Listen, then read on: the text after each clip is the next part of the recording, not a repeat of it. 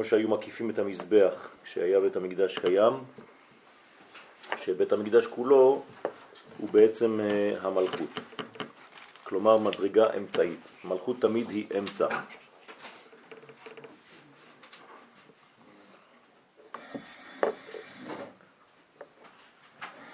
והמלכות בעצמה נקראת גן,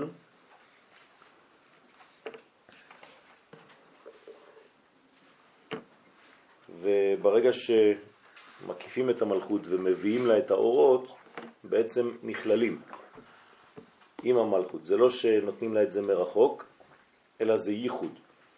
כשאנחנו אומרים לשם ייחוד, זה לא שהזכר נשאר זכר והנקבה נשארת נקבה, והם רחוקים, והוא מעביר לאורות, אלא שיש בעצם ביניהם חיבור, הם הופכים להיות כמו עצמותה. ולכן זה כאילו נטעו את עצמם בתוך המלכות. כלומר הזיווג הוא זיווג של ידיעה, כלומר של חיבור עמוק, לא של דברים רחוקים, של אינפורמציה מרחוק. ככה דרך אגב צריך ללמוד את התורה. התורה זה לא אינפורמציה מרחוק, התורה זה בעצם אכילת הדבר, הפנמת הדבר. זאת אומרת שאני והדבר שאני לומד הופכים להיות דבר אחד. זה הלימוד האמיתי.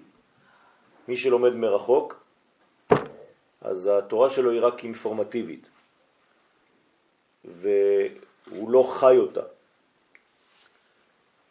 זה לא נקרא עץ חיים. עץ חיים זאת אכילה, וגם עץ הדעת זאת אכילה. על כל פנים אנחנו אוכלים את התורה, אנחנו לא לומדים אותה מרחוק. כן? לאהוב מישהו זה לדעת אותו. ראינו את זה בבראשית, שאדם אהב את אשתו, אז כתוב הידע. האדם ידע את חווה. כלומר, אם אני אוהב מישהו, אני לומד את התכונות שלו. אני יודע מה הוא אוהב ומה הוא שונא. זו בעצם מסקנת האהבה שלי. אם האהבה שלי היא אפלטונית, זאת אהבה מרחוק. אני לא יודע את השני.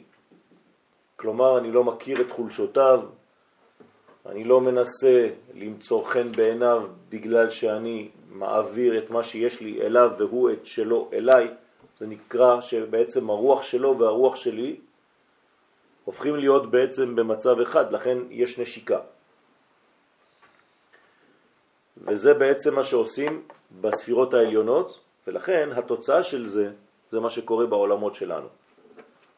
ולכן אהבה, נתינה, השפעה, זיווג, זה ממש להפוך להיות זוג כשיש מעבר של אינפורמציה מאחד לשני, התקללות ובעצם מדרגה אחת, למרות שכל אחד שומר את הזהות שלו. והיו לבשר אחד. נכון. אז אנחנו עכשיו בקטע שמתחיל ב"ורזה דמילה".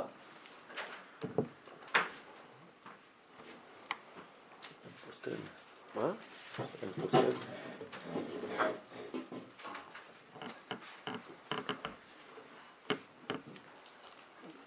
ורזה דמילה, וסוד הדבר של אורות הפנימיים והמקיפים, מה שכתוב נקבה תסובב גבר. האור הפנימי הוא בחינת גבר, והאור המקיף הוא בחינת נקבה.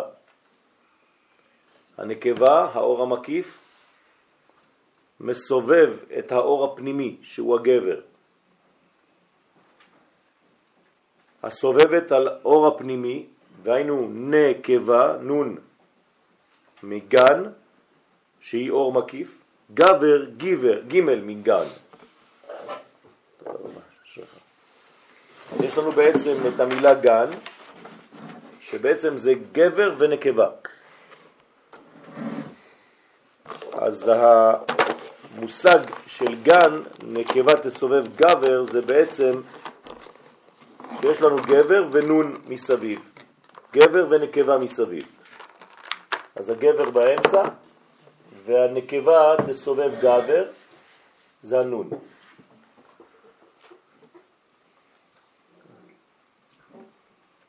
רוצה לומר, כשהמלכות מקבלת אור פנימי ואור מקיף, כן, המלכות עצמה מקבלת את האור הפנימיים והמקיפים, אז היא נקראת גן. כלומר, מתי המלכות נקראת גן? כשיש לה גם את האור הפנימי וגם את האור המקיף. גם את הגימל וגם את הנון. אז היא נקראת גן. שתיהן ביחד זה המלכות. מלכות מלאה משתיהן, משתי הבחינות. ועוד יש רמז במילת גן, כי גן הוא כליל תלת וחמשין סידרין דאורייתא שבכתב. זאת אומרת, זה הגימל מדרגות וחמישים, כלומר חמש כפול עשר ספרים שבתורה. ולכן זה חמישים ושלוש, כולל את גן פרשיות של התורה שבכתב שבזעיר אנפין. כן? בזמנו כתבתי ספר שנקרא מפתחות הגן, בגלל זה, שזה היה על כל העניינים של התורה. כי כשהמלכות שיש בה שם בן, מקבלת הערה א' של ו' של השם מה, שם מה זה י' ק' ו' ק' כן, בגמטריה, מה? נכון? אז uh, המלכות שיש בה שם בן מקבלת הערת א' של ו' של השם מה דאלפין שבזה, שהוא סוד התורה שבכתב. כלומר, זה האלף הזאת המלכות מקבלת. והמלכות היא שם בן, י' ק' ו' ק' זה שם בן, 52. המלכות מקבלת מהאלף הזאת של שם מה, של זעיר אנפין. אז נכנס, נכנסת א' זו בין בית ווין, אתם רואים את הווין האלה בשם בן, ואז אם אני מוסיף לפה את האלף שירדה מזעיר אנפין למלכות, זה כבר לא בית נון, זה נון ג' גן. מבן זה הפך מ-52 ל-53, גן. זאת אומרת שכשזעיר אנפין מזדווג עם המלכות, הוא מעביר בה את האות האמצעית של המדרגה האמצעית, שזה האלף, שמסמלת את השם מה, והיא נכנסת כאן בין שתי אבבים של המלכות, וזה הופך להיות גן. ולכן זה סוד גן נעול אחותי קלה וכו' וכו', בשיר השירים. עכשיו, באמת יש 44 פרשיות בתורה. בואו תראו בסוגריים, הנה יש נ"ד פרשיות בתורה. אבל ניצבים עם וילך הם פרשה אחת, ולא חילקו אותם, אלא להפסיק בין התוכחות שבפרשת כי תבוא לראש השנה. ועיין שולחן ערוך וכו'. זאת אומרת שבעצם בסופו של דבר אנחנו חוזרים ל-53. למרות שיש 54 זה בגלל שניצבים וילך, כן, אנחנו מפסיקים את התוכחות, כן, כדי שלא ניכנס לראש השנה במדרגה של אה, דינים. והנה, אם נמנה את מספר גן פרשיות התורה, כלומר אם נספור את פרשיות התורה, יש לנו 53, ושבע יומין דסוכות, אם נוסיף לזה שבעת ימי חג הסוכות, השיטין ושבעה ימים, אז יש לנו בעצם 67 ימים, כן? כלומר, שיטין ושבעה ימים של סוכות שבהם נמשכים החסדים אל המלכות, הרי הם מספר 60, כלומר 53 ועוד 7. והם לקבל שיטין מסכתות, וכל זה בעצם לקבל 60 מסכתות, כל הש"ס, כנגד 60 מסכתות שהם התורה שבעל פה שבמלכות, שהם כנגד שישה קצוות, למה קוראים לזה שש? שש, שס, שש, ש"ס זה שישה סדרים, כן? מועד, זרעים, נשים וכו' וכו'. זאת אומרת שיש לנו בעצם שישה סדרים, שכל סדר כלול מעשר, זה יוצא לנו שישים. זה בעצם שישה קצוות, זה כמו זעיר אנפין, שהיא תורה שבכתב, שמעביר לתורה שבעל פה, ולכן זה הופך להיות שישים. של, של, שלה, כן, שישה קצוות שלה, שכל אחד עולה לעשרה, הרי ביחד מספר שישים. מה שמבואר במאמר הבא. אז כל זה סיימנו בעצם את המאמר הקודם, בתוך התיקון הי"ג, ועכשיו אנחנו עוברים אל המאמר הבא, כי שמיני עצרת הוא בבינה. שמיני עצרת, אנחנו בפרשת שמיני, מאוד מאוד מאוד קרוב לעניין. כן, אז שמיני עצרת זה דומה לפרשת שמיני. כל פעם שאתם תפגשו את המושג השמינית, מדרגת השמונה, תדעו לכם שמדובר על ספירת הבינה. כן, אז הבינה, כאן אנחנו בתפארת ופה אנחנו במלכות, הבינה היא עוד מדרגה גבוהה יותר, נקראת שם סג, והניקוד שלה הוא כזה, השם שלה הוא כזה, י' ק' ו' ק', וכמובן למעלה יש חוכמה. י' ק' ו' ק'. הבינה בעצם היא תיקון של המלכות. כשרוצים לתקן את המלכות צריך להביא לה את האור של הבינה, אבל האור של הבינה לא יורד ישירות אל המלכות, הוא עובר דרך התפארת. אז הבינה מעבירה לתפארת כדי שתעביר למלכות. כלומר, התפארת לא שומרת לעצמה את הדברים, היא מעבירה את זה לבנות את המלכות. מלכות זה בעצם כנסת ישראל וכל העולם הזה. אז כדי לתקן את העולמות התחתונים אנחנו חייבים להביא אור מלמעלה. ככה מתקנים את העולם, ככה מסיימים את התיקון, במילים פשוטות מחברים את העולם הבא עם העולם הזה. זה גמר התיקון. כשהעולם הבא יתגלה בעולם הזה, אנחנו מסיימים את התיקון. זה מה שכל גדולי ישראל רצו לעשות במשך כל הדורות, וכמובן שנכשלים לפעמים בגלל שזה לא הזמן או שזה לא, כן, לא צריך לעשות את זה בצורות כאלה. מה? מה זה אומר? זה, זה אומר שהעולם נברא בשביל לסיים אותו, אשר ברא אלוהים לעשות. ואנחנו באנו לעולם הזה כדי לסיים את התיקון. אז כל גדולי ישראל שבכל הדורות מנסים, אפילו שהם בעצמם אה, נכשלים, לא נכשלים במילה הפשוטה, אבל נשרפים, כן? ראה, נדב ואביהו. אז מה זה אומר שכל העולם יחיה בגן עדן? כן, בוודאי. גדולי ישראל נשרפים במרכאות בשביל, כן, הטובה של כולנו. אז לפעמים הם מנסים, כי הם רואים שהזמן כבר מגיע, לכאורה, אז הם מנסים כבר להביא את הערכים של העולם הבא לעולם הזה, אבל uh, יש תהליך וצריך לכבד גם את התהליך. כן.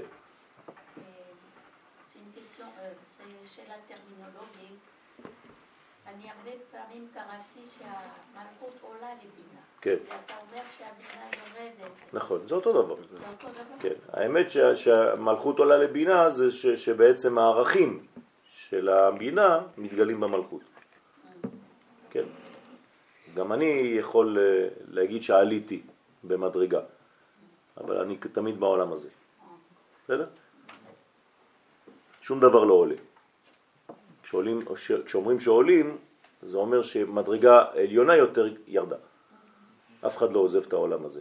כן? המציאות היא כאן. אם לא, כל העולם הזה היה פורח באוויר. בסדר? אז העולם הזה נשאר כפי שהוא, רק שמתגלים בו מדרגות עליונות יותר, זה נקרא שהוא עלה במדרגה. זה טרמינולוגיה קבלית, כן? תמיד כשמדברים על עלייה, מדברים על השגת אור יותר גדול. נכון. זה אומר שזה כאילו, זה הבינה שבה, שבמלכות שמתגלה, או שזה ממש הבינה בינה, בינה, ש... היא מתגלה, יש לה מדרגה במלכות עצמה, כן. אבל המדרגה היא מדרגה למעלה. אנחנו בעצם רוצים לגלות את המלכויות. כן? כל, ה, כל המדרגות של, שלנו זה בעצם מדרגות של מלכויות. אה, איך אני אסביר את זה? זה הבינה שבמלכות. יש לנו בעצם את כל המדרגות, כל המנגנון, שהוא בעצם מהעולם הבא עד לעולם הזה, יש לנו בעצם שמונה מדרגות, נכון? שבכל אחד מתגלה שם י' כ' ו' כ', זה שמונה כפול ארבע אותיות, שווה 32. כל אחד כלול מ-10 שווה 320. בסדר? אתם איתי או לא? כן, כי זה עשר אוקיי. ספירות. עכשיו, בכל זה יש מלכויות, כן? כמה מלכויות יש בכל הקומה? אה? את המלכויות אי אפשר לתקן בינתיים. לתקן את המלכויות, את החתיכה, כן? את המדרגה, זה כמו שמונה המלכים. כן? שבעת מלכים ומלך התיקון, נכון? אז כמה מלכים בעצם אה, נשברו? שבע, נכון? השמיני זה התיקון, אבל לקחתי אותם כולם בחשבון פה. עכשיו, אם אני מוריד את המלכויות שנשברו, אני צריך להוריד כמה? שבע כפול ארבע, נכון? בגלל ששבע מלכים נשברו, המלכויות שלהם, נכון? וימלוך וימוד, וימלוך וימוד. כמה זה שבע כפול ארבע? 28. אז אני מוריד מפה 28, פחות 28. כמה יוצא לי? 292. 292. 292. והכולל של כל הארבע, אני מוריד אותו, כמה נשאר לי? 288, זה נקרא רפ"ח. זה הניצוצות שאני כן יכול לתקן. מה חסר לי לתקן? את כל המלכויות, עם הארבע אותיות המרכזיות. בסדר? ככה סופרים את הרפ"ח. זאת אומרת שהרפ"ח ניצוצות זה בעצם מה שאנחנו כן יכולים לתקן, ונשארנו את כל המלכויות שאי אפשר עדיין לתקן, ומי שמנסה לתקן את המלכויות זה בעצם כל המנגנון של המשיח. המשיח הוא מלך ולכן צריך לתקן את כל מדרגות המלכות. ולכן, זאת תהיה העבודה שלו. זה, המלכו, זה העבודה של המשיח. ולכן כל מי שמנסה בהיסטוריה לתקן, יש התקדמות, אבל הוא בעצם לוקח את זה על עצמו והוא בעצמו במרכאות מת. זה מה שאנחנו אומרים בעלינו לשבח? כן, כן, לתקן עולם, נכון, במלכות. ולמשל, אני חוזר לנדב ואביהו, זה מה שהם רצו לעשות. כן, הם בחינת משיח, הרבה יותר גדולים ממשה ואהרון, והם ניסו לזרז את התהליך הזה. כן? אז הם בעצם קידמו את התהליך, אבל הם מתו. בסדר? אבל לטובת עם ישראל. המעשה שלהם הוא לא ריק. יש משהו במעשה שלהם. כן? כי, כי התקרבנו, זה, זה קידם את התהליך. לעתיד לבוא, לעתיד לבוא, נדב ואביהו התגלו באיזשהו שלב של אה, תיקון אה, העולם במלכות שדי. הם כבר התגלו בפנחס. הם כבר התגלו בפנחס. כאילו. כן. הם כבר התגלו בדרך פנחס. אה, נכון. הם התגלגלו בפנחס. כן. נ- נבין את זה, בעזרת השם נלמד לאט לאט את הדברים. אז מה שעכשיו מבואר זה שמיני, שמיני עצרת, הוא בבינה. כל זה רק להגיד לכם מה זה בינה. אז הנה במקומות אחרים, כן, לכן הברית היא במיל, בשמיני, כן? כי, כי בברית אנחנו בעצם אה, מגלים את המדרגה הפנימית ביותר. אי אפשר לגלות יותר מה, מהשמיני. השמיני זה בעצם השלב שאנחנו לא יכולים ללכת מעל. זה, זה הגבול של העולם הזה. האם ברית מילה זו בחירה? האם ברית מילה זו בחירה? לא. לא. הרי אתה אפילו לא מצווה במצוות, אתה בגיל שמונה ימים. המצוות מתחילות באיזה גיל? 13. אבל בחרת לבוא. לא, שום דבר. ברגע שאתה פה, אתה מקיים, בחרת אז, מה זה קיום מצוות מילה? זה למי שמגיע, למי שבא, למי שנוכח במילה. בסדר, אבל זה- אז- אז- אז מה- אז בסדר, אז איפה המצווה שלי? של הבן שלך. זה סגולה. זה לא מצווה, זה לא בחירה. פשוט מאוד, יש מצוות שהן סגוליות. זה נקרא סגולה. מה זה סגולה? סגולה זה דבר שלא תלוי בי. מי שלא עושים לו ברית, אין לו את הסגולה? יש לו את הסגולה, אבל לא פיתחו אותה, לא, לא גילו אותה. מי. שלא עושים לו ברית, יש לו את הסגולה. יש לו את הסגולה שעדיין לא פיתחו, שלא יראו אותה, ולכן הוא לא יכול להמשיך לגלות את הדברים כראוי. ברגע שהיא... קשה יותר, כן, נכון, נכון. בסדר? אז יש סגולה ויש בחירה, לא יש את לשכוח. העניין הזה של גם, אה, סליחה, אה, מוצאי שבת וראשי פסח. יש פה מסירות נפש, ואליהו הנביא מתגלה דווקא בשלושת המורכבות האלה. כן, כן, אליהו הנביא זה עוד מדרגה, זה נכון, הוא צריך ל- ל- ל- ל- להתגלות, אבל חכם עדיף מנביא, זאת אומרת שיש מדרגה עוד עליונה מזה, והיא החוכמה.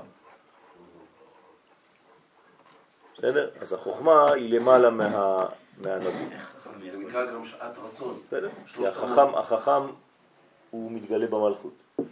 כן. שבת אמרנו שכאילו אנחנו אמורים להיות כולנו נביאים. אמרנו שאנחנו כולנו יותר, אמורים לא, להיות... לא אמרתי את זה, אמרתי שבשבת אנחנו בחוכמה, להפך. לא, השבת, שבת, אמרנו שהמטרה שלנו זה כולנו להיות נביאים. נכון. נכון. אז לא... נביאים וחכמים, כמו משה. משה הוא נביא וחכם. כשנביא מתנתק מהחוכמה, מה קורה לו? אז הבינה חס ושלום מתנתקת מהחוכמה. הנה, הנה, הנה חטא נדב ואביו. אבל אומרים שחוכמה ובינה תמיד אה, נכון? נכון, לכן אם מתנתקים, אה, עושים בכוונה כדי להתנתק. למשל, נדב ואביהו כתוב במדרש שלא התייעצו, שההורו הלכה בפני רבם. מה זה הורו ההלכה בפני רבם? כלומר, הם לקחו לעצמם את ההלכה במקום הרבם, משה, משה וחוכמה. אז הם התנתקו מהחוכמה בכוונה תחילה. ברגע שבינה מתנתקת מחוכמה, קטסטרופה. בסדר? הכל, הכל אותו עניין. כל מה שאומרים חז"ל, יש 12 דברים שהם עשו. כן? שטויי יין, לא נשאו נשים, היו גלויי ראש, חסרי בגדים, נכנסו ערומים, נכנסו ב- ב- שלא היו להם ילדים, כן? מלא מלא מדרגות של כל החטא הזה, מה קורה. ואם תעשי את כל המכנה המשותף של כל החטא, זה תמיד אותו עניין. זאת אומרת, חסר להם מדרגת החוכמה. הם עשו הכל חוץ ממדרגת החוכמה. במילים אחרות, זאת התעוררות של האדם בלי המדרגה העליונה שהקדוש ברוך הוא מורה. ולכן החוכמה היא ההלכה. כן, אם אין לך הלכה במה שאתה עושה, ואתה עושה את זה רק מתוך חוויה דתית, אתה בבעיה. בסדר? צריך כל הזמן לעגן את מה שאתה עושה בהלכה. לא סתם הברכה הראשונה זה אתה כן. שהחטא זה שהם עשו, אבל לא לפי החוכמה. זאת בדיוק, זה בדיוק העניין. אבל אתה אומר שההלכה זה... נכון. אז הם עשו לא לפי החוכמה. חשבתי שהם עשו הלכה, לא, הם לא עשו הלכה. לא. זאת לא הלכה. הרי לא ציווה אותם. התורה אומרת, זה לא הלכה. ויקריבו אש זרה אשר לא ציווה אותם השם. מה זה לא ציווה? לא הלכה. טוב, אז אנחנו עכשיו רוצים להבין את העניין הזה. אז הנה במקומות אחרים מבואר שהוא במלכות. כן, ש... שמיני עצרת זה בבינה, במקום אחר כתוב שזה במלכות. אמנם כתב הקהלת יעקב בערך שמיני עצרת כי כשהמלכות עולה בבינה, אז מכנים גם את הבינה שמיני עצרת. כן? כלומר, כשיש חיבור בין מלכות לבינה, אז זה נקרא שמיני עצרת. אז אה, מה זה אומר? זה אומר שבינה ומלכות בעצם אמורות להיות תמיד ביחד. כן, זה האימא והבת, שתי אותיות זהות בשם הוויה, זה שתי ההין, הן תמיד אמורות להיות בעצם מחוברות. ביום ההוא יהיה השם אחד ושמו אחד. בסדר? זאת אומרת שאיך יהיה שם השם לעתיד לבוא? י"ק י"ק. כן, פעמיים י"ק. כי השם זה י"ק, השם אחד ושמו אחד, זה י"ק עוד פעם. זה השם וזה שמו. השם שם הוויה, כן? לא השם שן שימן, לא ככה. זה השם. שם אחד ושמו, זה שם. אחד. כלומר, כמו זה. זאת אומרת פעמיים זה. נכון, נכון. זה הסוד. זה יהיה שלושים, למד. בסדר? של צלם. אני לא מבינה, כי הה, בין פה זה ה- האות של המלכות. נכון. אז מה, היוד מוסיף, בא ומתאסף ל- לה, והיוד זה לא בינה, זה חוכמה. נכון. זה, זה החוכמה שמתגלה בזעיר אנפין, במקום שפה יהיה זעיר אנפין שהוא שונה, במקום שיהיה ו', כן? זה כבר שינוי מהיוד. אז הוא אומר לך זה כבר לא טוב, זה לא בסדר. מה שנמצא בשורש חייב להיות בתוצאה, אותו דבר. בסדר? אסור שיהיה הבדל בין שורש לתוצאה. יש לנו כבר שם כזה למטה, בחדר לימוד. לאט לאט עם הזמן נמחקה הוו והפכה להיות י' בלוח. ואני מסתכל עליה כבר 20 שנה, על התמונה הזאת, ולאט לאט הוו דוהה, עד שהיום היא כבר י'. מי שיודע על מה אני מדבר, למטה יש לנו תמונה של י' כו', כשהוו נמחקה לאט לאט עם הזמן, ועכשיו היא נהייתה ככה. ברגע שזה יהיה ממש בול, כנראה שזה גמר התיקון. יש לנו פה מדד. טוב. כן, כל אחד יש לו את העניין שלו. אבל לא, לא עשינו כלום כדי לעשות את זה, כן? זה לבד, עם הזמן. שמיני עצרת הוא סוד הבינה, כי היא ספירה שמינית, העוצרת וכוללת בתוכה את המוחין דזעירנפין. נכון? לזעירנפין יש מוחין. כל, כל החיים שלו, זה נקרא המוחין שלו, של זעירנפין. כן? עכשיו, מי נותן לו את המוחין האלה? הבינה, השמינית. כלומר, כל מה שמבחינת שמונה זה בחינת כלל, מבחינת נשמה. כל מה שמבחינת מתחת לשמונה זה כבר הבנים, נכון? עכשיו, הבנים זה בעצם הגילוי של האימא. ברגע שהאימא מגלה את הבנים, מה קורה לה? היא שמחה. הם הבנים שמחה. כן, הללויה. אז הם הבנים שמחה. כמה בנים יש לה? שישה בנים, וכמה בנות יש לה? בת אחת. כלומר, לבינה יש שישה בנים ובת. כלומר, כל ספירות התפארת, חסד, גבורה, תפארת, נצח, הוד ויסוד, והמלכות, שהיא הבת האחרונה. כלומר, לבינה יש שישה בנים ובת אחת. ולכן היא שמחה. היא שמחה ממה? מזה שיש לה תולדות. כן, מי שאין לו את הבנים, מי שאין לו עוגן, גם הוא לא יכול להיכנס. יש מדרגה גם כן, למשל בתפילה, חזן ביום הכיפורים שרוצה להיות חזן במוסף של יום הכיפורים, חייב להיות נשוי וגם חייב שיהיו לו ילדים. כן? אם הוא לא נשוי ואין לו ילדים, זה לא בסדר שהוא יהיה חזן. אז לפעמים אנשים לא יודעים את זה. כן, הדוגמה שלנו זה הכהן הגדול ביום הכיפורים, כי הוא, כן, הוא עושה את סדר העבודה. לכן שמיני עצרת, זה בעצם כולל את כל המוחין דזעיר אנפין. אה, יש מחק? כן. אני, אני יכול למחוק, לכם פה? אני מוחק לכם פה כדי להתחיל מחדש. ברוך השם.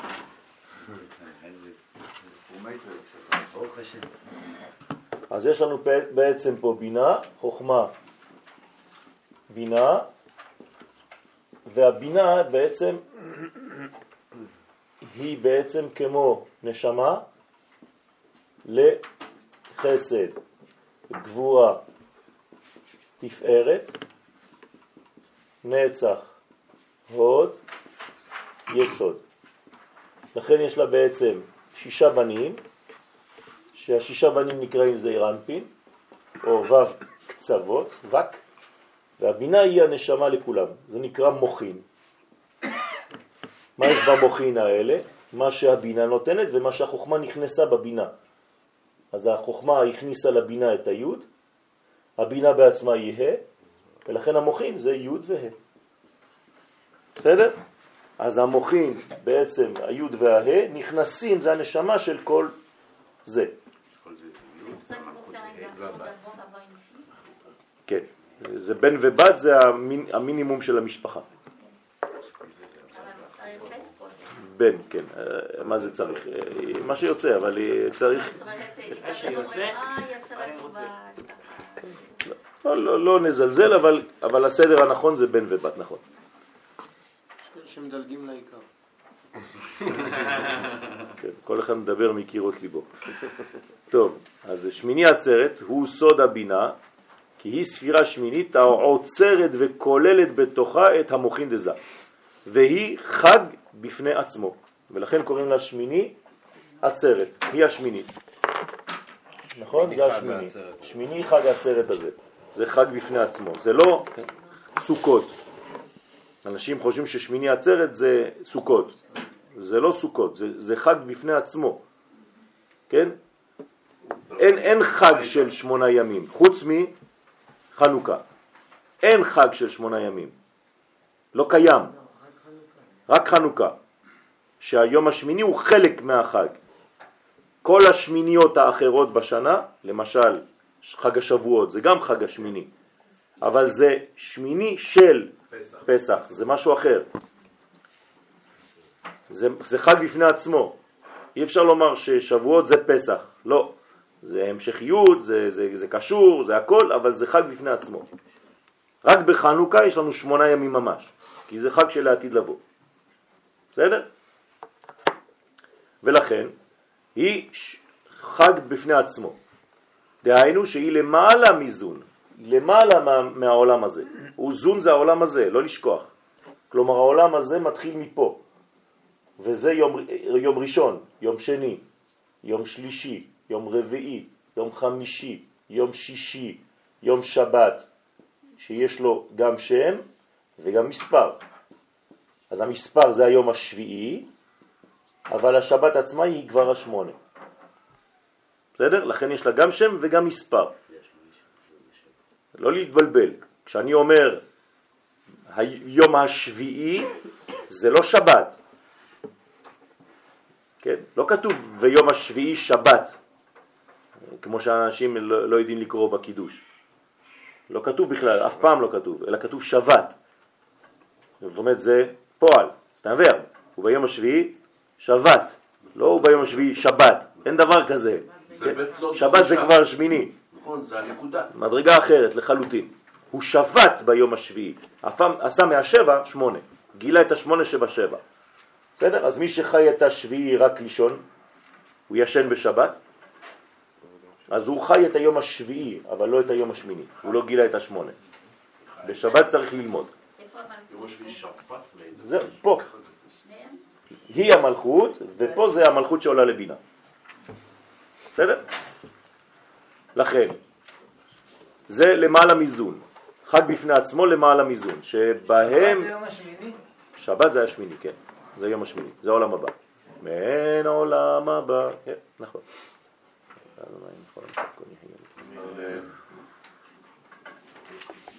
היום השביעי זה לא שבת.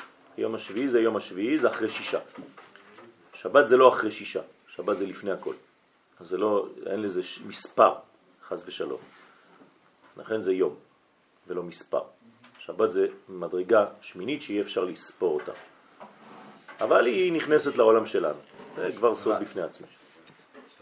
וביום השביעי שבת, ולא שבת. בקידוש צריך להגיד שבת. בוודאי, בוודאי. מה שכתוב תגיד, אל תמציא. רשום. רשום. אמנות אחרות מחר. שים לב לבית התבושה, לגימל התבושה. תשמע, יש אנשים שגדלו במקום אחר, אז הם לא יודעים. יש חולים חדשים. מה? תיצור משהו אחר, חדש. נכון. היא מגלה את הבינה. נכון. אז למה ביום השמיני אנחנו שובתים עם מלאכה? היום הכי יצירתי בשבוע. נכון. כי היצירה באה מעולם אחר, לא מהעולם של המעשה שלך. זה המקור. להפך. לא, להפך, הוא השורש לכל העשייה שלך. השורש לכל העשייה שלך זה חוסר עשייה. כלומר, מי עושה שם? הקדוש ברוך הוא בעצמו. זה מדרגה עליונה, זה הבסיס להכל. כשאני נכנס לסטודיו שלי, לפני שאני מתחיל לעבוד על ציור, היה לי רגע של לא עבודה? כן? חייב, נכון? כן. לפני שעבדתי לא עבדתי. אז ברגע שלא עבדתי, שם הייתה כלולה כל העבודה שאני הולך לעבוד. בסדר? כי זה פה, זה יושב חכם. זה עדיין בשורש. עוד לא התחלתי. ברגע שאני פועל, אני כבר מתחיל להיכנס לזמן. אז זה כבר מוגבל. לפני שעשיתי, כל הזמנים היו כלולים. הכל. גם מה שאני בכלל לא מודע לזה. הרי מה שאני אעשה באותו יום כבר היה כלול בחוסר העשייה שלי לפני? כן, אבל כן. אם אני עושה באותו יום, אני יכול להגיע לגילוי מה שהיה בשורש. לא, לגילוי יותר גדול, כי אז אני עושה את העשייה. אין גילוי יותר גדול ממה שהיה. אני לא יכול לעשות יותר ממה שיש בשורש. בסדר? כלומר, מה אני אעשה כל השבוע הבא? מה שכבר כלול בשבת. השבת שלי כבר הכינה את כל השבוע הבא. לפי המדרגה שעליתי בה בשבת, כך יהיה דומה השבוע.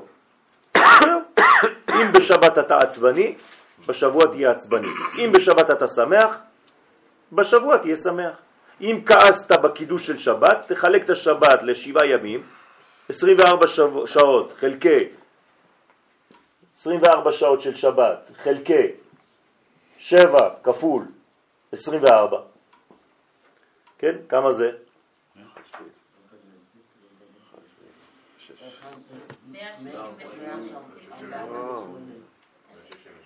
168? 24 חלקי 168, כמה זה יוצא? מה אי אפשר? 14. אחד, אין דבר כזה 14. זה נקודה. 0.14. בדיוק. בסדר? זאת אומרת שכל 0.14 שעות בשבת זה חלק מהשבוע. כלומר, אם אני שמח 0.14 זמן בשבת, אני אהיה שמח במקבלה שלה בשבוע. בסדר? ככה זה עובד. זה בעצם מדרגת פאי. כן, ככה תישן כל השבוע. כל השבוע תהיה רדום. לא, שינה בשבת תענוג זה ראשי תיבות שבת, אבל לא צריך להגזים. אומרים לך שינה בשבת תענוג, אז תישן, אבל לא אמרו לך כמה תישן. אבל יש אנשים שמתנדבים, כן, לישון כל השבת. זה לא מה שכתוב. בזמן שאתה צריך להיות הכי ער בעצם, כי במדרגת השמונה אין שינה. אז, אז תיזהר לא לישון יותר מדי. תישן, כי זה תענוג, אבל השינה שבשבת היא בעצם הערנות הכי גדולה. מי שבאמת יודע לישון. באריזל בשבת אחרי הצהריים, כן, היה ישן ולומד בשינה שלו מה שהוא לא מסוגל ללמוד 80 שנה. כל שינה. אז כל אחד במדרגה שלו, כן, אבל צריך להבין שהשינה של שבת זאת לא שינה, זה, זה, זה נבואה, זה מדרגה אחרת. זה חוכמה עליונה. אז בשבת, כן, כמו שהקדוש ברוך הוא כתיב ב, הנה לא ינו ולא ישן, מי שבאמת חי את השבת ברמה הגבוהה שלה, כן, אז גם הוא אינו ישן יתר על המידה, והוא מנצל את השבת שלו למדרגות עליונות, ולא לחז ושלום לחול, כן? כי חולין זה לחלל שבת, אתה עושה את השבת שלך חול. על ידי כל מיני דברים שחז ושלום עושים בשבת ועושים את השבת חול. כן? דברים ש, שלא עושים בשבת. לא בגלל שזה סתם אסור. כן? אם אתה מלמד שאסור לנהוג בשבת, שאסור לנסוע בשבת, שאסור להדליק אש בשבת, אז יש מי שיקשיב ויש מי שלא יקשיב. אבל אם אתה מלמד לפי הקבלה, אתה תגיד לא כדאי לנסוע בשבת. אתה לא מבין מה אתה מפסיד. זה הרבה יותר משכנע, תאמינו לי. תמיד ששכנעתי מישהו שלא לחלל שבת, לא שכנעתי אותו עם אסור ומותר, שכנעתי אותו עם לא כדאי. והסברתי לו למה לא כדאי. ואז הוא אומר, וואלה, מה הפסדתי? בסדר? היום אנחנו בדור של אי אפשר להעביר מסרים באסור ומותר. זה כבר לא עובד. כן. לכן, זה חג בפני עצמו, דהיינו שלמעלה מזון, שבהם שאר החגים. זאת אומרת, אם זה חג בפני עצמו, אז זה בעצם חג שהוא למעלה מהזמן. לכן איפה נמצאים כל החגים האחרים? בזמן. כלומר, איפה כל החגים האחרים? בזה. בסדר? כל החגים האחרים הם פה, כי הם שייכים לעולם הזה. אבל יש חגים שהם למעלה מהעולם הזה. כל חג שיש בו את הנימה של שמונה. קדוש ישראל והזמנים. נכון. בסדר? ש... אז לכן, שבהם שאר החגים, בנביאו דאורייתא, בבינה, הם שפע המוכין של התורה שבכתב, שהיא זעיר אנפין. אז זעיר אנפין, זה, יש לה מוכין, מוכין זה החוכמה והבינה שלי למעלה. להשקעה אילנה, להשקות את האילן, דהיינו את שלושת הקווים של זה. זה נקרא השקיה אוטומטית. יש השקיה אוטומטית מג' עליונות, זאת אומרת מהיוד ומהה. זה משקה את כל הג' קווים שמופיעים כאן, ימין, שמאל ואמצע. זה נקרא ג' קווים. אז יש השקיה משולשת, השקיה שמתפצלת לשלוש.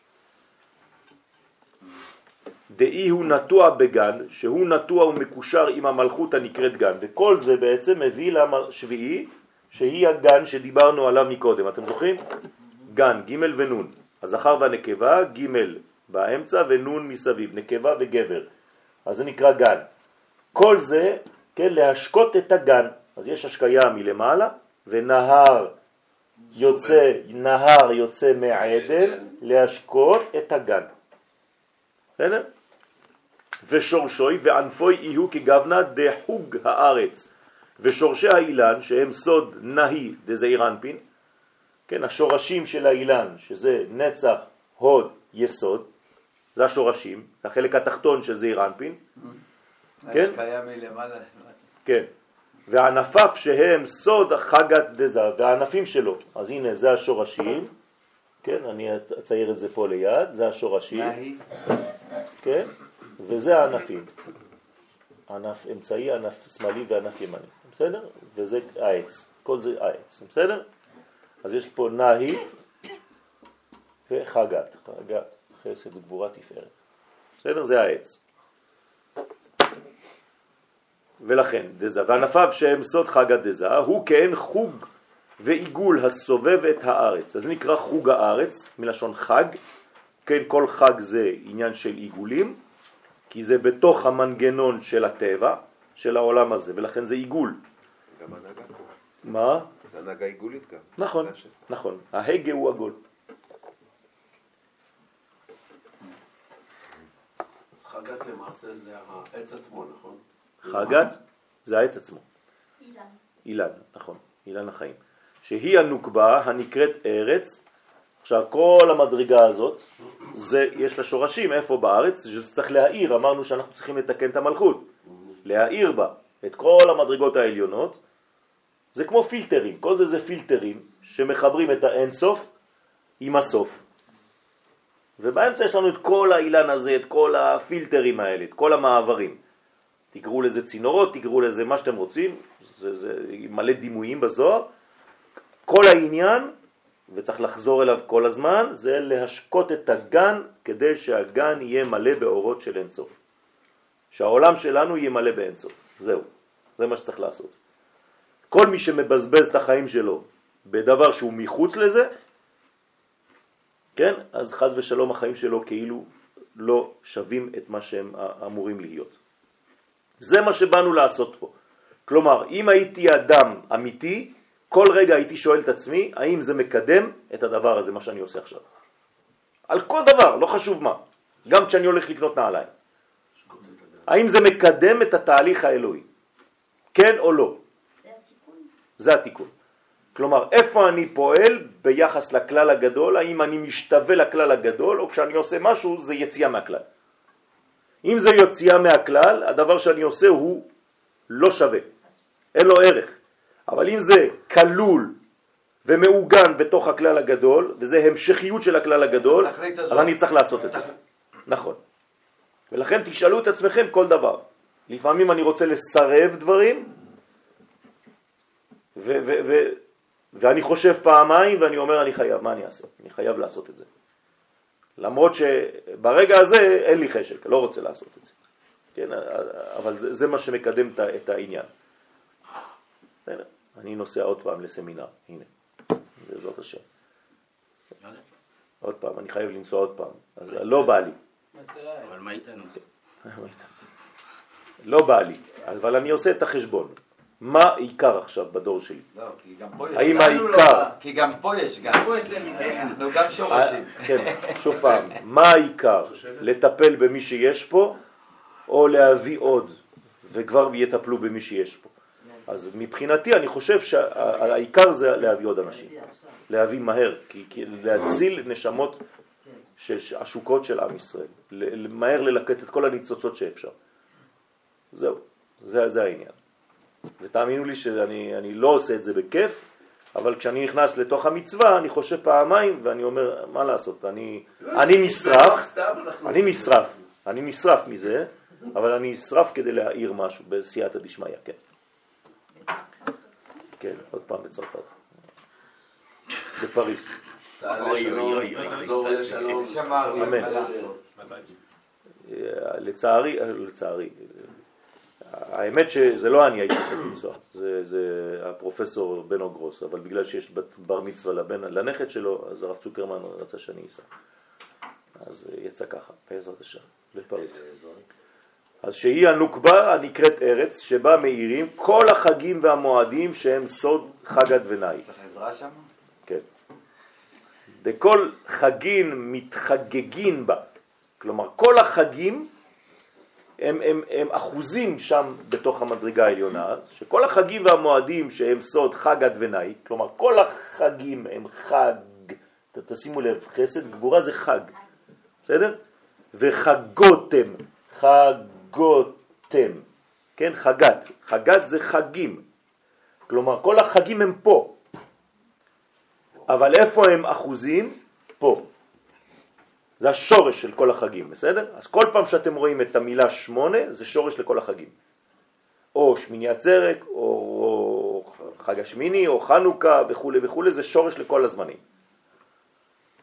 מקיפים אותה ומשפיעים בה. תהי מקבלת שפע בכל חג וחג כפי בחינתו. אז כל חג מקבל בעצם לפי הבחינה שלו מאותה נשמה שנמצאת למעלה בשמיני, בבינה.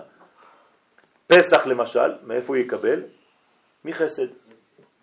כלומר, הפסח קשור לחסד שמקבל מבינה. בסדר? שבועות, תפארת זה מתן תורה. בסדר? תורה זה תפארת. צריך ללמוד את הערכים. כל התורה, אנחנו קוראים לה בכללות תפארת. אז שבועות זה חייב להיות תפארת. היא תפארת שבחסד למעשה. בסדר? זה תפארת. זה לא פשוט, זה לא תפארת שבחסד, זה תפארת... אמרנו שזה השמיני של פסח. מה? נכון, אבל זה לא, למה חסד? כי פסח זה חסד. כן. אז אבל, הוא קשור. נכון, אבל זה, זה, זה לא עובד ככה. יש הרבה מדרגות בפנים. למשל, תורה מפי הגבורה שמענו. נכון. נו, אז מה אתה עושה עכשיו? אז יש פרטי פרטים בפנים, זה צריך ללמוד כל חג בפני עצמו. בסדר? כן. בעצם לא יישארו החגים. החגים יתבטלו, למה? גם המצוות תתבטלנה. מדוע? לא יהיו מצוות כבר, לא צריך מצוות. מצוות זה רק אה. נר, זה רק מעבר. ברגע שאתה תחבר את העולמות, בעצם זה יבוא לפה, אז קיפלת את כל זה כבר לא צריך. הבנתם? זה כאילו עכשיו הראש פה והרגליים פה. ברגע שאני עושה ככה, הראש נגע ברגליים, אז כל מה שהיה באמצע אני כבר לא צריך. לכן כל המצוות בטלות לעתיד לבוא. אין יותר מצוות. לכן מי שעובד את המצוות ולא עובד את השם, הוא ישתגע. באותה תקופה. יתחיל להשתגע, יגידו לו אין יותר מצוות, יגיד לא, אני עובד את המצוות. במקום לעבוד את השם הוא עובד מצוות. הנה עכשיו אנחנו מגיעים, בעזרת השם. בסדר? אז זה בעצם, אה, אה, איפה היינו? פסח, אנשים אתה... פסח זה חסד. שבועות. זה טירוף. מה? מה אתה אומר? אני אומר, זה טירוף. מה? שהמצוות בטלות? האנשים יאבדו את עצמם לדעת. היום הם מאבדים את עצמם לדעת בלהבדיל בין זמן גאולה נכון, לזמן אה, נכון, זה. נכון, מה- נכון. אה, בגלל זה צריך ללמוד את תורת הסוד. בגלל זה אני אומר שצריך ללמוד את תורת הסוד. אנשים לא מבינים, הם מתעקשים. למה מתעקשים? כי הם פוחדים לשחרר את החבל, הם חושבים שהם אה, קשורים לאיזה משהו, כל אחד אחוז באיזה משהו, הוא לא רוצה לעזוב את זה. כלומר, יש אנשים שטובעים, יש אנשים שטובעים, אבל הם נאחזים בקרש. יש לו מקל גלידה, והוא טובע עם המקל גלידה. הוא חושב שהוא צף, כן, אז הוא תפס משהו, ועם זה הוא הולך, והוא אומר, לא, אני לא אעזוב את זה, אתה לא תשכנע אותי, אבל אתה תובע, רבונו של עולם. כן. כן, בסדר, לא היה לו גלידה, נשאר רק המקל. הלוואי והייתה גלידה. והמקל כבר הלך. הגלידה כבר הלכה, המקל הוא הוא צף בפני עצמו, אבל אתה לא יכול להתעגן במשהו שהוא בעצמו כבר לא יכול לשאת אותך. אז מה אני אומר כאן? אני אומר שצריך ללמוד את הערכים הפנימיים של הדבר הזה, להכין, להכשיר את הנפש, אפילו מבחינה מנטלית, לזמן הזה. כי אנשים שלא מוכנים, כן, היה, כשהייתי יותר צעיר, כן, אחד מרבותיי בקבלה היה אומר לי, אנשים פשוט יתפוצצו, הם יישרפו מריבוי אור, והם לא מכינים את הכלים שלהם לזה. אז, אז האור יתחיל לרדת, ואנשים עדיין דפוסים בערכים, כן, שהם לא רוצים לעזוב אותם, גלותיים. אז מה, מה קורה? אז צריך אה, לאט לאט, זה חינוך, אבל צריך שאנשים גם יהיו פתוחים יותר. אז בעזרת השם אנחנו הכל בסבלנות, בסייעתא דשמיא, כמובן גם אנחנו חסרים, אנחנו לא אומרים שאנחנו יודעים, אבל משתדלים, משתדלים. אז כל חג יש לו בעצם את המדרגה שלו. אז איפה זה סוכות? לא כתוב פה, אל תחפשו. למה? גבורה. סוכות זה גבורה. בסדר, זה אותו דבר. כל מה שבחודש תשרה זה מעוגן בגבורה. בסדר? כלומר, שמה אפשר לומר שסוכות זה בעצם החסד של הגבורה. בסדר? כי, כי אה, שמאלו תחת לראשי, זה ראש השנה, וימינו תחבקני, זה קשור לראש השנה, אבל זה חמישה עשר ימים מאוחר מזה, שם זה בעצם החסד שבגבורה, ולכן גם בסוכות יש זמן של גבורות. כן? למשל בסוכות, בסוף סוכות, לפי המקובלים, מה עושים? סליחות. זה עדיין גבורות, סליחות, סליחות. בוודאי, בטח, אנחנו רואים את זה. אז אה, ראש השנה גבורה. נכון, נכון, נכון. נכון. אז בראש השנה מגבורה, בחנוכה ופורים נצח והוד, וכל ההשפעות היא מקבלת דרך היסוד. כן, אז היסוד, איזה יסוד? אה?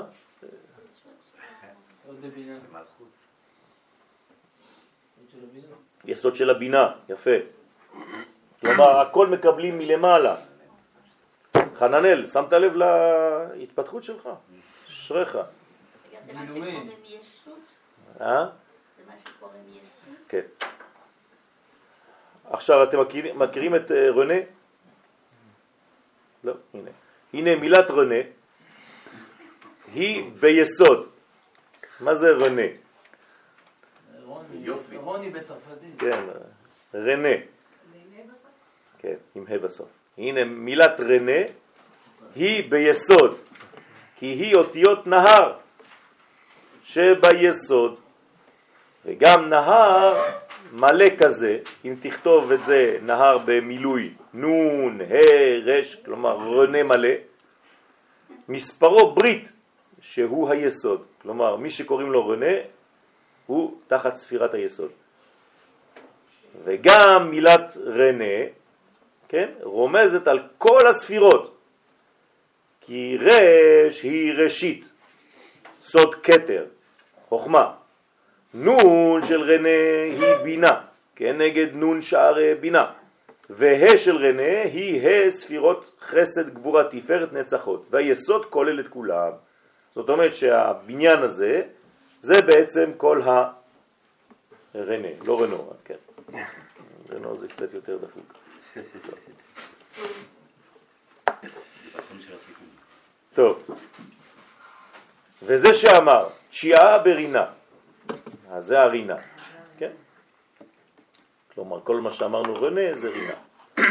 כלומר, התשיעה ברינה, כלומר, אנחנו עכשיו מגיעים למזמור, לסגנון השירי של תהילים, שהוא התשיעי, נכון? אז התשיעי עכשיו ברינה. תיקון התשיעי הוא ברינה. כן, אז תעזבו את רנה. דהיינו ביסוד, שהוא ספירה תשיעית, דזעיר אנפין, זה נקרא רינה. ולפעמים המלכות עולה עד שם. עד איפה? עד היסוד.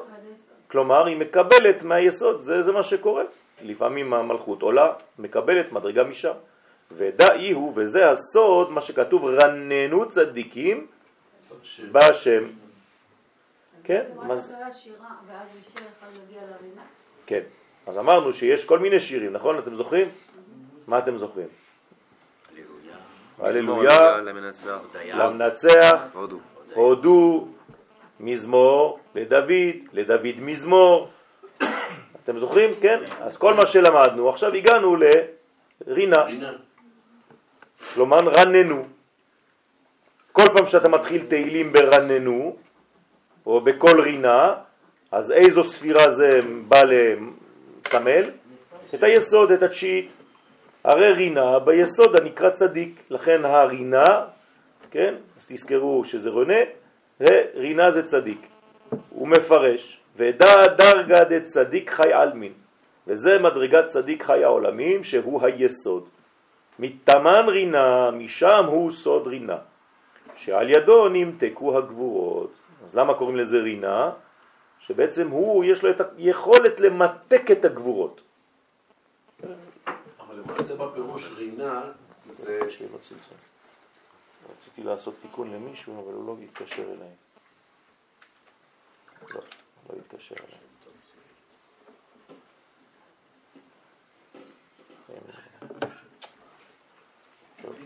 כנראה לא התעורר.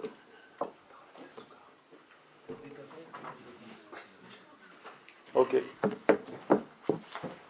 מה ההבדל בין רינה לרננו? שרינה זה משהו יחיד ורננו זה לרבים? כן. זה בקהל רב. זה הזמנה לרנן, הזמנה לרינה. כן. אפשר להבין שזה נר... כן, את רוצה לשחק עם המילים? כן, למה לא? כן, נהר. זה לא. לא, בסדר, כן, זה נהר, זה הנר של ה... נכון, נכון, להעיר, נכון. זה לא ביטוי אה, שלילי לשחק. להפך, זה מדרגה הכי גבוהה. כן, אם היינו הולכים לעבודה כמו משחק, היינו כולם מצליחים. מי שהולך לעבודה עם פרצוף של תשעה באב, לכן אתה הולך לצייר, ואנחנו הולכים לקרוא... העבודה שלי זה המשחק. ואנחנו לעבוד אותו. הנה, גם הוא הולך לעבוד בשמחה. צריך ללכת לעבוד בשמחה. אה, ממש, כן. את המשחק שלי זה משחק. שכל השחקנים יהיו בכושר. נכון. כשאתה רוצה ללמד דבר רציני, תעשה את זה כמו משחק. אם היינו מלמדים כמו משחק, כולם היו רוצים ללמוד. אבל אתה אומר לו, משחק זה אחר כך, עכשיו לומדים. אז מה הוא מבין? זה טוב וזה. טוב, תגיד לו, משחק זה עכשיו, אחר כך משחקים. אז זה רננו צדיקים. זה סוד הרינה. זה נמתק כל הגבורות. ואז כל לב ירנן. ובה פורקנה. מה זה בה פורקנה? ביסוד, ב, זה הגאולה, הפורקן. כלומר, היסוד הוא סוד הגאולה. הרי מי זה גאל? גאל ישראל. מי זה? אבל איזו ספירה זו? לא, יסוד. גאל זה יסוד. ישראל זה האפשרות של היסוד לגאול דרך עם ישראל, הוא נקרא יסוד. אדני שפתי תפתח. אדני זה מלכות. כלומר, מה צריך לכוון כשאתה מתחיל את העמידה? גאל ישראל השם שפתי תפתח? לחבר יסוד למלכות. זה, זה הכוונה, לכן אין קדיש. וביסוד הוא סוד הגאולה, כי היסוד נקרא גואל, נכון? אין קדיש בין גאל ישראל לבין השם. אבל יש ישראל. בסדר? אז, מי, אז, אז מה זה גואל? היסוד הוא גואל. את מי הוא גואל? את המלכות. דרך מי? ישראל. בסדר? אמרנו שאין הפסקה בין גאל לבין מלכות, לבין אדני. אבל יש הפסקה. קוראים לה? אחרי גאל, מה יש? ישראל. אז למה אתה לא אומר גאל אדני שפתי תפתח? למה אתה מוסיף את המילה ישראל? כי זה רק דרך הצינור ישראל. כלומר, כל הגאולה חייבת לעבור דרך ישראל, וזה מה שמביא למלכות. הבנתם? וזה לא מפסיקים. אז זה, זה לא נקרא הפסקה. כלומר, ישראל אינם מפסיקים בין היסוד לבין המלכות. להפך, הם המעבר. נכון, בדיוק. אז מה העניין בזה שיש כאלה שאומרים אה, ישראל ויש כאלה שלא אומרים? הספרדים אומרים ישראל, האשכנזים לא אומרים. כי הם אומרים שהגאולה עדיין לא הגיעה, אז הם אומרים את זה בשקט. אז אומרים גל, יש זמר כזה במדרכות. גל, עם ישראל. אתה לא יודע מה הוא אומר, אבל זה גל. אתה משער שהוא אומר גאולה. עם ישראל, אבל אתה לא שומע. כל, כל השיר זה זה, שעות. גל, עם ישראל. לא הסיבה, הסיבה... עם ישראל. גל. ככה שעות, באמת שעות. זה לא יודע, מה- אבל כנראה שיש לזה תיקון שם. מה אתה אומר? הסיבה היא, הבעיה היא שלענות אמן. אם אתה שומע את הגל ישראל, כן, שמעת ברכה ולא ענית אמן. כן, אשכנזים אומרים. פשוט, אל תסבך את אף אחד. כן. נכון. כי הם אומרים אמן לעצמם גם, כל הזמן. לא יודע, וספרדים... לא, באמת, זה לא, זה לא, מי זה שקורא לא בדיחה. רואה שניהם מתייחסים. לא, זה נכון, זה נכון. שניהם מתייחסים אותה נקודה. האשכ- האשכנזים פותרים את זה בזה שהחזן כן. יגיד את זה בשקט, והספרדים אומרים, אתה, המתפלל, כן, אבל מה הבעיה של כל. החזנים? יש להם הרבה בעיות. לא. הבעיה של כל החזנים זה שהם אף פעם לא מסיימים את הברכה וכולם כבר ענו אמן לפני שהם סיימו את הברכה. למה? כי הם מושכים את, הש... את הסוף של הברכה. כל הזמן. אתם אומרים, בוודאי שזה אסור. נכון. השליח ציבור אמיתי צריך להפסיק למשוך את הסוף. במיוחד הספרדים מושכים את הסוף גם. גם האשכנזים עושים את זה. למשל, מברך השנים, הוא לא יגיד לך מברך השנים. ברוך אתה השם, מברך השני. הם כבר אמרו אמן והוא עוד לא סיים שנים. אז תגיד מברך השנים, שיגידו אמן אחריך ולא לפני. וגם בקדיש זה אותו דבר. יתגדל ויתקדש, כולם כבר אומרים אמן. גם הקהל צריך לשים לב. בוודאי, אבל הבעיה זה שכשאתה מושך יותר מדי, אתה משגע את הקהל. הקהל לא יכול לחכות. אני כל הזמן אומר אמן כשכל הקהילה כבר הפסיקה להגיד אמן. כולם כבר אמרו אמן באמצע שהוא עוד לא סיים את הברכה ואני מחכה שהוא יסיים את כל הברכה שלו ואני אומר אמן אחר כך. זה בעיה. וזה לא הציבור, זה השליח ציבור שהוא טועה בדבר הזה. תקן את זה. ציבור, לא הוא צריך ציבור להיות, שמוביל. לחתוך את המילים ולדעת להגיד, כן? כשאתה אומר, שובר אויבים מכניע זדים. אל, תגיד, אל, ת- אל, ת- אל תמשוך לי את הזדים רבע שעה, או מינים. אז כי היסוד נקרא גואל.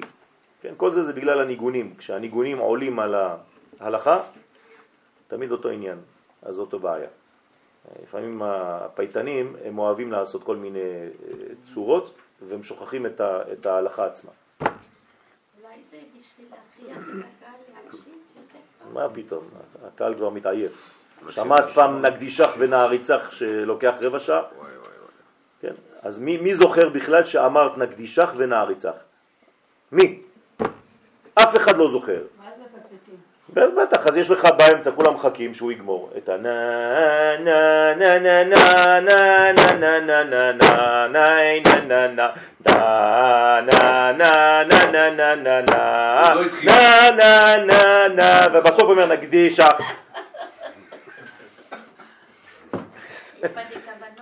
כן, הלוואי והיו כוונות באותו זמן.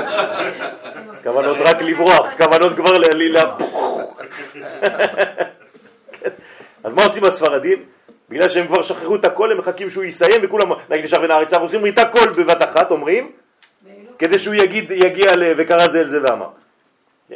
אז צריך להיזהר, אני לא נגד סתם, אה, צריך כל הזמן איזון בין הדברים, כל הזמן, צריך להיזהר מאוד איפה אתה נמצא.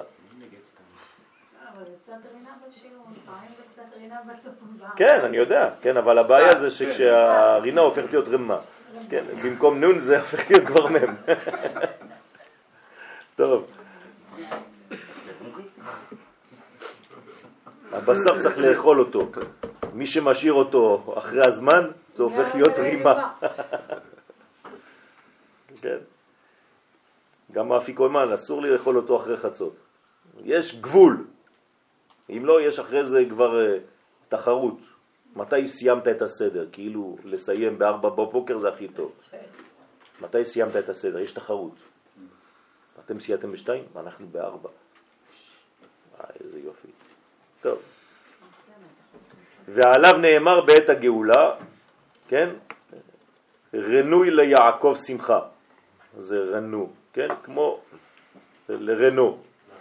אבל זה, תאמין לי שרנו ליעקב זה לא שמחה, אבל זה טוב.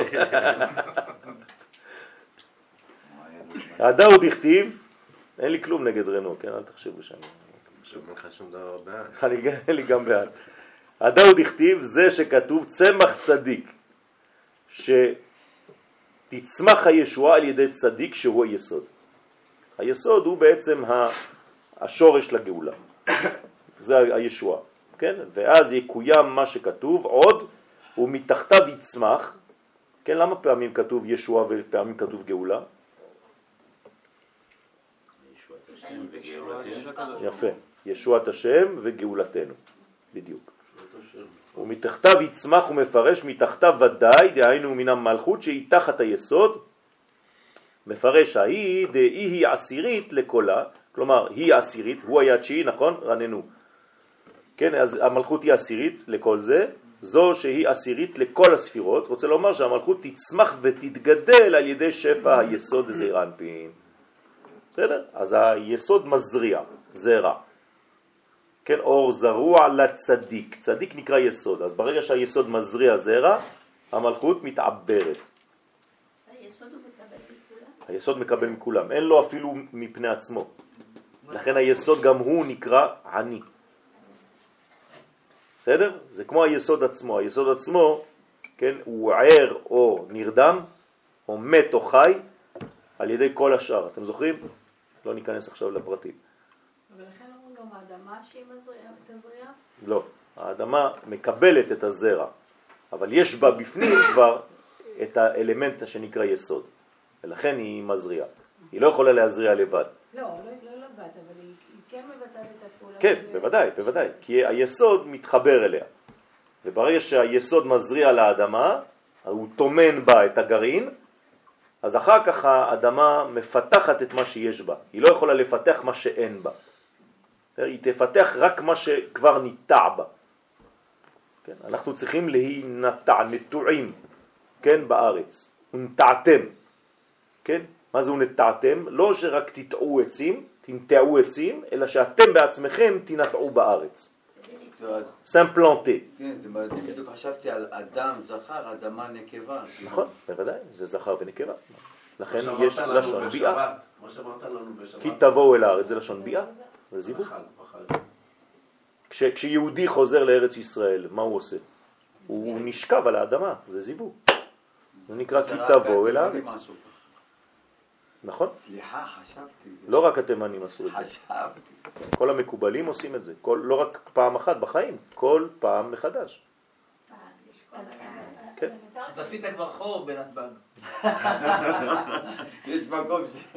לפי הזמנית שלו. משתטחים על האדמה ומנשקים את- אדמת ארץ ישראל. אדמה אמיתית, כן? לא לא בלטות. אבל האדמה יש גם את המקום של- שלה. זאת אומרת שלארץ יש את התכונות שלה. בטח. אז היא כן משפיעה. בוודאי, ברגע שהיא קיבלה, היא בעצמה הופכת להיות משפיעה, כמו אימא. אימא מקבלת מהאבא, ואחרי זה האימא בעצמה הופכת להיות משפיעה, בוודאי. לא תמיד, יש גם מזריקים. כן, טוב, זה כבר אה,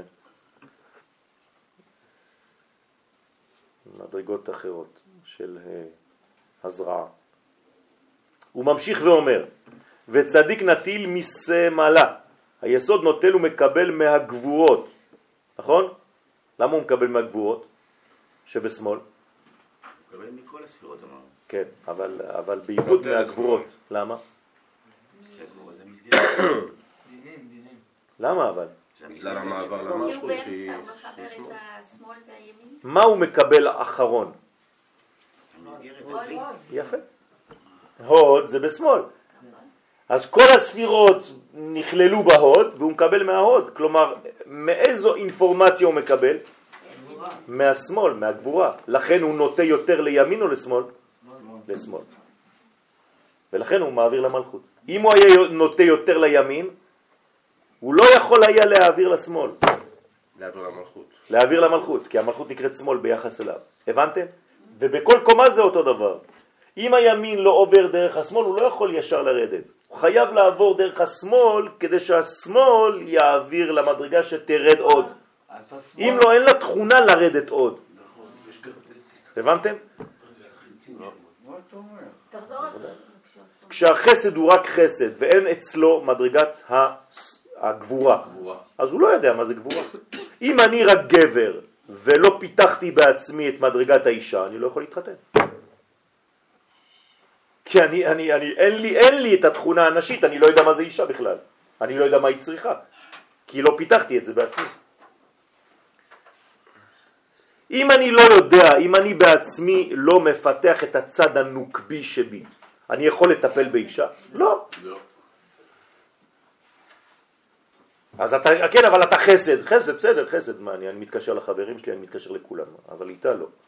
אני לא יודע איפה לתת ואיפה לא לתת, כי אין לי את התכונה הנשית.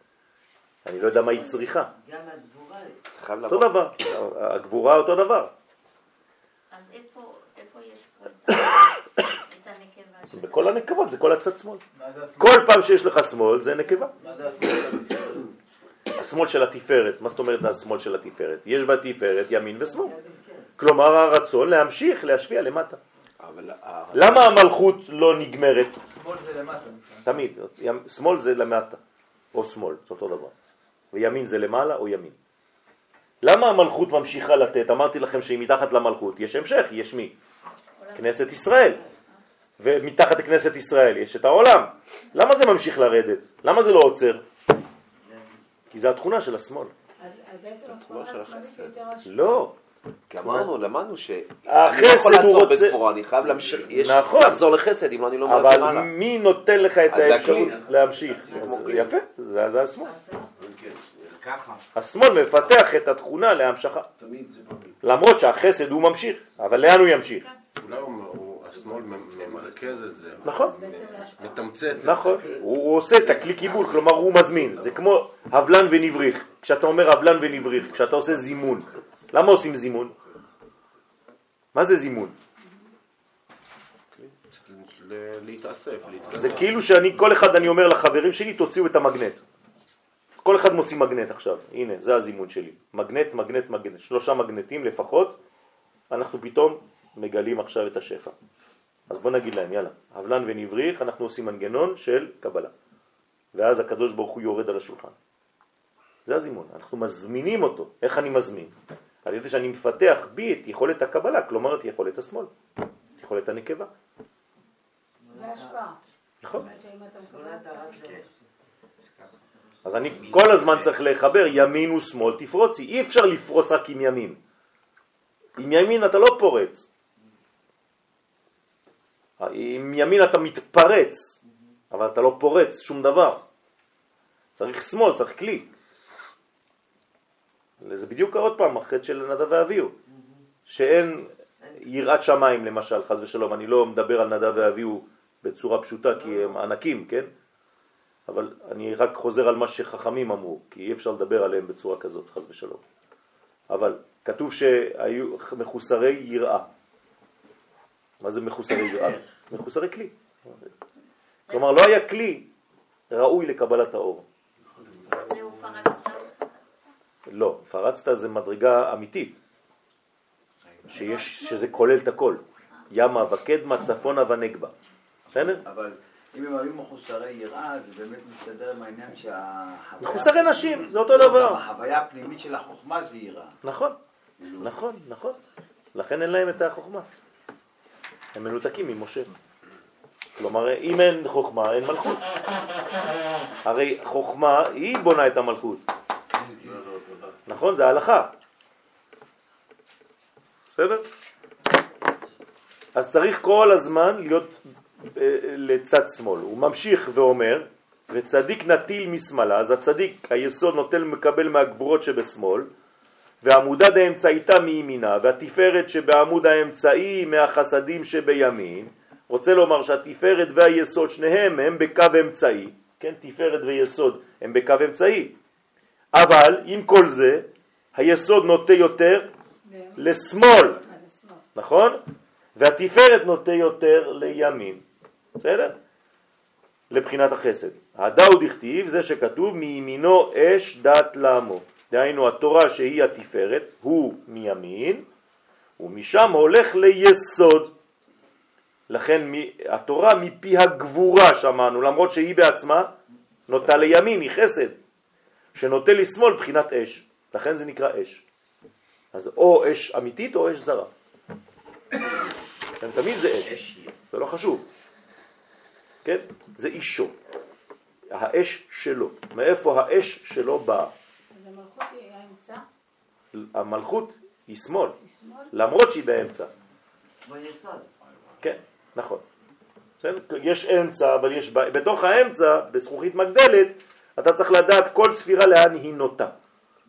יש אמצע שמאל, יש אמצע ימין, כמו בפוליטיקה, כן? להבדיל אלף הבדלות. כן? אבל זה מה שקורה פה. אז יש אנשים שיש, זה כוחות שהם אמצע ימין פה, ופה זה אמצע שמאל, וגם זה אמצע של הכל, אבל זה נוטה עוד פעם קצת לשמאל במלכות, אבל זה אמצע, זה נקודה מרכזית של הכל. כן, וזה בעצם ה... הקדוש ברוך הוא, שמתגלה תמיד באמצע. אנחנו נמשיך, בעזרת השם.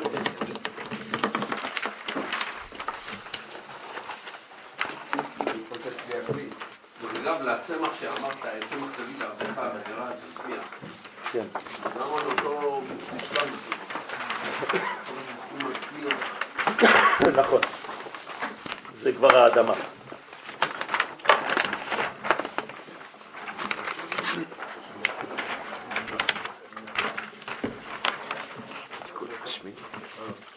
אנחנו עדיין בשמיני, כן, אבל תיקון י"ג. יש שאלות שאפשר להמשיך. זה יבוא בהמשך. בסדר. השיעור הזה, אתם יודעים, אנחנו מתקדמים לאט, לאיתנו. איזה לאט? מה לאט? אני עוד לא תתפוצץ, מה לאט? לא, זה לאט מאוד. אנחנו לוקחים את הזמן על כל דבר, מנסים לאט לאט. יש לנו זמן, זה לילה. בגלל זה זה הלימוד הזה. כן, צריך לאט לאט, בעזרת השם. אבל הדברים נכנסים, גם אם אתם לא חושבים בהתחלה, הדברים נכנסים, הם חודרים, ולאט לאט פתאום אתה מתחיל אה, להיות במושגים, במונחים האלה, ופתאום אתה מרגיש שזה חלק ממך. רק מקטין אותי. יפה. לכן לימוד הקבלה גורם לאדם להיות הרבה יותר ענב. בדיוק זה מה שכתוב. הענבה זה דווקא דרך לימוד הקבלה. מי שלומד סוד הוא הרבה יותר מרגיש את המדרגה של הקטנות של הענבה ביחס לקדוש ברוך הוא. זאת אומרת שמי שידע הכי הרבה סוד זה משה רבנו. נכון. לכן הוא מקובל, משה קיבל. הנה שמות הקודש הנתפסים כאן, מקורם בדפוס ראשון, ואחר כך באו במוסגר בכל הדפוסים, והנה הכיסא מלך והבאר אברהם ביארו שמות אלו כהמשך אחד למאמר שלמדנו מקודם. אמנם הזין מלכים והכתבו, סליחה, כנראה שזה כיסא למלך, זה, זה חכמים, כתבו שאין להם פתרון. טוב, נראה מה זה אומר. בינתיים זה לא הטקסט עצמו, זה לא הזוהר. ודע כי בדפוסי קושטה, כן, העיר, המדפ... העיר המדפיס ימין שחסד כאן ונמצא בזוהר חדש, טוב, אני חושב שצריך לדלג על זה. אנחנו נמשיך את התיקון שלנו בהוא זימנה. בסדר? למטה. רק אה, את הקטע שלפני. הנה הרוצה ללמוד תיקון זה עם ביאורנו על הסדר, כאן ילמד בתיקוני זוהר חדש מהמסומן בביאורנו, שם עמוד, אה, אותו דבר, כן? אנחנו לא, לא, לא נשיג מזה בינתיים את מה שאנחנו רוצים, אז בסייעתא דשמיא אנחנו נמשיך. וההוא זימנה, כשזון יחזרו, יחזרו פנים בפנים. כלומר, מתי זה יהיה? בזמן הגאולה השלמה. בזמן הגאולה השלמה, זון, זכר ונקבה, כלומר זעיר אנפין ומלכות יהפכו להיות פנים בפנים. אחרי הנסירה. כן. תמיד יש נסירה לפני, אבל ברגע שהם יהפכו פנים בפנים, כן. דיהון, טרן שמהן כחדה, שאז יהיו... יש גאולה שלמה? בטח. יש התחלתא דגאולה, יש גאולה ויש גאולה שלמה. בוודאי. מה זה השלמה? שלמה זה גילוי משיח בעניין בית המקדש. זה גאולה שלמה. מה זה גאולה? גאולה זה עכשיו. זה חזרה לעם ישראל, לארצו, תהליך שעדיין לא מופיע האיש משיח, אבל אנחנו בתהליך, ואנחנו כבר. כן. מה זה התחלתא? מדינת ישראל. ראשית צמיחת גאולתנו. זה התחלת הגאולה. חזרה של עם ישראל לציון, זה התחלת הגאולה לפני 200 שנה. גאולה שמתחילה להתנוצץ באופן ברור יותר בראשית צמיחת הגאולה בהקמת מדינת ישראל לפני 65 שנה, ואנחנו עכשיו בעיצומה וכמעט בסופה, ואנחנו מחכים לגאולה שלמה. בעזרת השם. סוף שנת האדני. כן. נכון. בהאו זימנה, כשזון יחזרו פנים בפנים, דיהון טרן שמהן כחדה, שאז יהיו שני שמות הוויה ועדני מחוברים יחד, בשילוב ביסוד. כלומר, שם הוויה ושם עדנות יהיו מחוברים אחד בתוך השני. זאת אומרת, שמונה אותיות. בסדר? Mm-hmm. אתה כותב שם הוויה ובתוך אתה כותב שם עדני, כמו שאנחנו רואים בכוונות בסידורים. התערת ברתה דמלכה. אז תתעורר בת המלך. מי זה בת המלך? השכינה, המלכות. כן, כל פעם שאתם רואים בסיפורים של רבי נחמן מברסלב, שהייתה בת המלך וזה, זה לא סתם סיפורים, מדבר על, ה, על כל הדברים האלה, בצורה של סיפור. בסדר? או בן המלך, או בת המלך, שהלכה והלכה לאיבוד ביער, וכל מיני דברים כאלה. זה כל מיני רמזים גדולים מאוד, פנימיים מאוד של רבי נחמן, זה לא סתם שטויות של ילדים. ולכן, אז תתעורר בת המלך, כלומר, מה קורה לה בינתיים? היא ישנה. אנוכי ישנה, אני ישנה, וליבי ער, כל דודי דופק. פתחי לי. כלומר, תתעוררי, אנחנו אומרים את זה, היום בלילה אנחנו נגיד, התעוררי, התעוררי, כי בא עורך, קומי, אורי, אורי, לא אורי, אחרי זה זה אורי אורי, כן, אנשים אומרים קומי אורי, כן. קומי אורי, כלומר, מי אומר לה? מי מדבר עם מי? אור שלי? הקדוש, בוודאי. את אור שלי? בוודאי. זה אירנפין. מדבר אל המלכות, אומר לה, התעוררי, התעוררי, כי באורך, אנחנו אומרים לה, הנה האור שלך מגיע, מי זה האור? היסוד. הגואל מגיע, אז תתעוררי מהר. קומי, כן? אחרי זה עורי עורי, שיר דברי. איך אנחנו יודעים שאת התעוררת? שתתחילי לומר שיר. אתם זוכרים? למדנו שיש שירה ויש שיר. שירה זה היה, אז ישיר משה את השירה הזאת, ולעתיד לבוא, אז נאמר שיר חדש. שיר ולא שירה. כלומר, אנחנו נגלה את הזכר. אז ישיר משה ובני ישראל. נכון. הוא ישיר. נכון. בעתיד. כי זה, זה בעצם, מה הוא ישיר? הוא שר אז את השירה, ולעתיד לבוא שירו לשם שיר חדש. כלומר, מתוך השירה אנחנו נחזור לשיר, נגלה את השיר. מה זה אומר בספירות? מתוך המלכות נגלה את זעיר אנפין. שאלה חדשה יהודי. נכון. זה בהתחלה. זה בהתחלה. של הגאולה, ובסוף שירו לשם שיר חדש. החידוש של הגאולה זה שהשירה תגלה את השיר. כלומר שהמלכות תגלה את הזכר, שהנקבה תגלה את הזכר שנמצא בתוכה. בסדר? אז לכן זה שיר בסוף. אז תתעורר בת המלך, שהיא השכינה, לעלות מן. מה זה לעלות מן? מים נוקבים. זאת אומרת, מי מקבל בעצם את האור? רק מי שמעלה מן. מי שלא מעלה מן, הבנתם מה זה לעלות מן או לא? לעלות מן זה, זה, זה לעורר רצון, השתוקקות. להשתוקק. כן, איך, איך, איך נאמר בגמרא? לא ניתנה תורה אלא. לאוכלי המן. המן. מה זה אומר? רק מי שרצה קיבל תורה. לא ניתנה תורה אלא לאוכלי המן. אם אתה אוכל מן, כלומר אם אתה מפנים את הרעיון של מן, זה נקרא לאכול מן, אז אתה מקבל תורה. כי אתה לא מחכה שזה ייפול לך מלמעלה. אתה בעצמך משתוקק. זה בדיוק מה שקרה במטבח. אני המן מדבר על זה. אני מדבר על זה. כן? כלומר, המן שנפל במדבר זה ממעלה למטה או ממטה למעלה? למטה למעלה. ממטה למעלה. הם ביקשו. אבל הם גם קיטחו על זה. לא חשוב. לא, אחר כך. זה כל הזמן, בכל מדרגה יש קטרוג, אבל אתה מבקש, אתה דורש את זה. אבל אם אני אגיד לך עכשיו, תקשיב, לך למדבר, יש לך שם המבורגר מחכה לך שם במדבר מפוזר, אתה תלך, אתה תגיד לי קוק, הוא לא הולך. בסדר. אבל מי שכבר האמין והלך בזה, אז הוא מצא. אז לכן הם ביקשו בעצם. הם ביקשו את המדרגה. עכשיו, הם לא יודעים מה יורד להם. למה קוראים לו מן? מן הוא. כי, זה כי לא רצה. ידעו מהו. כן? לא ידעו מהו. אז מה זאת אומרת לא ידעו מהו? הם לא ידעו שזה בעצם מעורר את שם מה. זה נקרא מן. אבל הם ביקשו התעוררות של מן.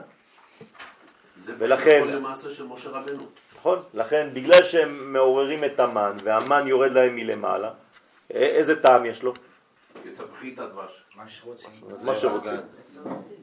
מה יש- שרוצים. למה מה שרוצים? כי לפי מה שהוא? השתוקק, לפי הכלי שלו, אז הוא מקבל את הטעם שהוא רוצה. הבנתם את, ה- את, ה- את היסודות של מה שאנחנו אומרים פה? זה לא סתם סיפורים לילדים. כל אחד טעם מה שהוא רוצה. הוא רצה מסטיק, זה, זה הזמן היה מסטיק, הוא רצה גלידה, זה היה גלידה. אבל זה לא טעם. זה נכון. זה אותו דבר, זה טעם פנימי, אבל זה גם מתבטא בטעם חיצוני. גלידה. בסוף. בסוף, בסופו של דבר, זה, זה אכילה ממשית. הם אכלו אוכל, הם אכלו משהו, נכון? שהיה לו טעם שרציתי. למה? כי השתוקקתי לאותו טעם. זה לא משנה. בחלום, כשאני אוכל, אני לא אוכל כלום, נכון? אבל אני אוכל. אם אני אוכל גלידה בחלום, יש לה טעם של גלידה? כן. כן. זה. למרות שאין לה שום גלידה ואין שום טעם והפה שלך סגור.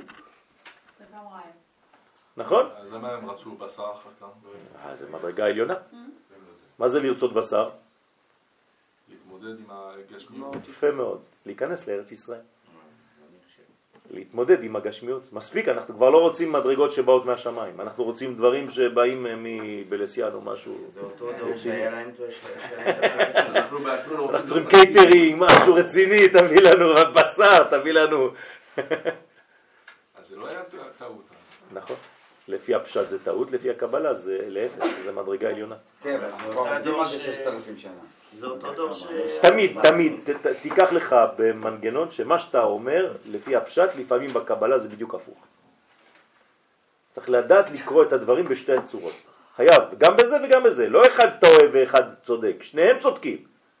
אבל תלוי באיזה גיל אתה. כן, זה גם אותו דור שהיה לו... נכון, נכון. נכון. נכון, בדיוק אותו עניין. אז לכן, התער- התערת ברתא דמלכה, אז תתעורר בת המלך, שהיא השכינה, לעלות מן ולעורר בזה את הייחוד. כלומר, כשאני מעורר מן, מה יש? ייחוד. כלומר, אין ייחוד בלי התעוררות של הרצון. של מי? של הנקבה, לא של הזכר. הזכר הוא כל הזמן מוכן. נכון? כמו בזוגיות, זה אותו דבר. האיש כל הזמן רוצה, האישה רק אומרת לו קליק, הוא מיד מוכן, אבל כשהוא רוצה, היא לא כל הזמן רוצה. אז ז- ז- זאת ההלכה, אין מה לעשות. מה אתה אומר?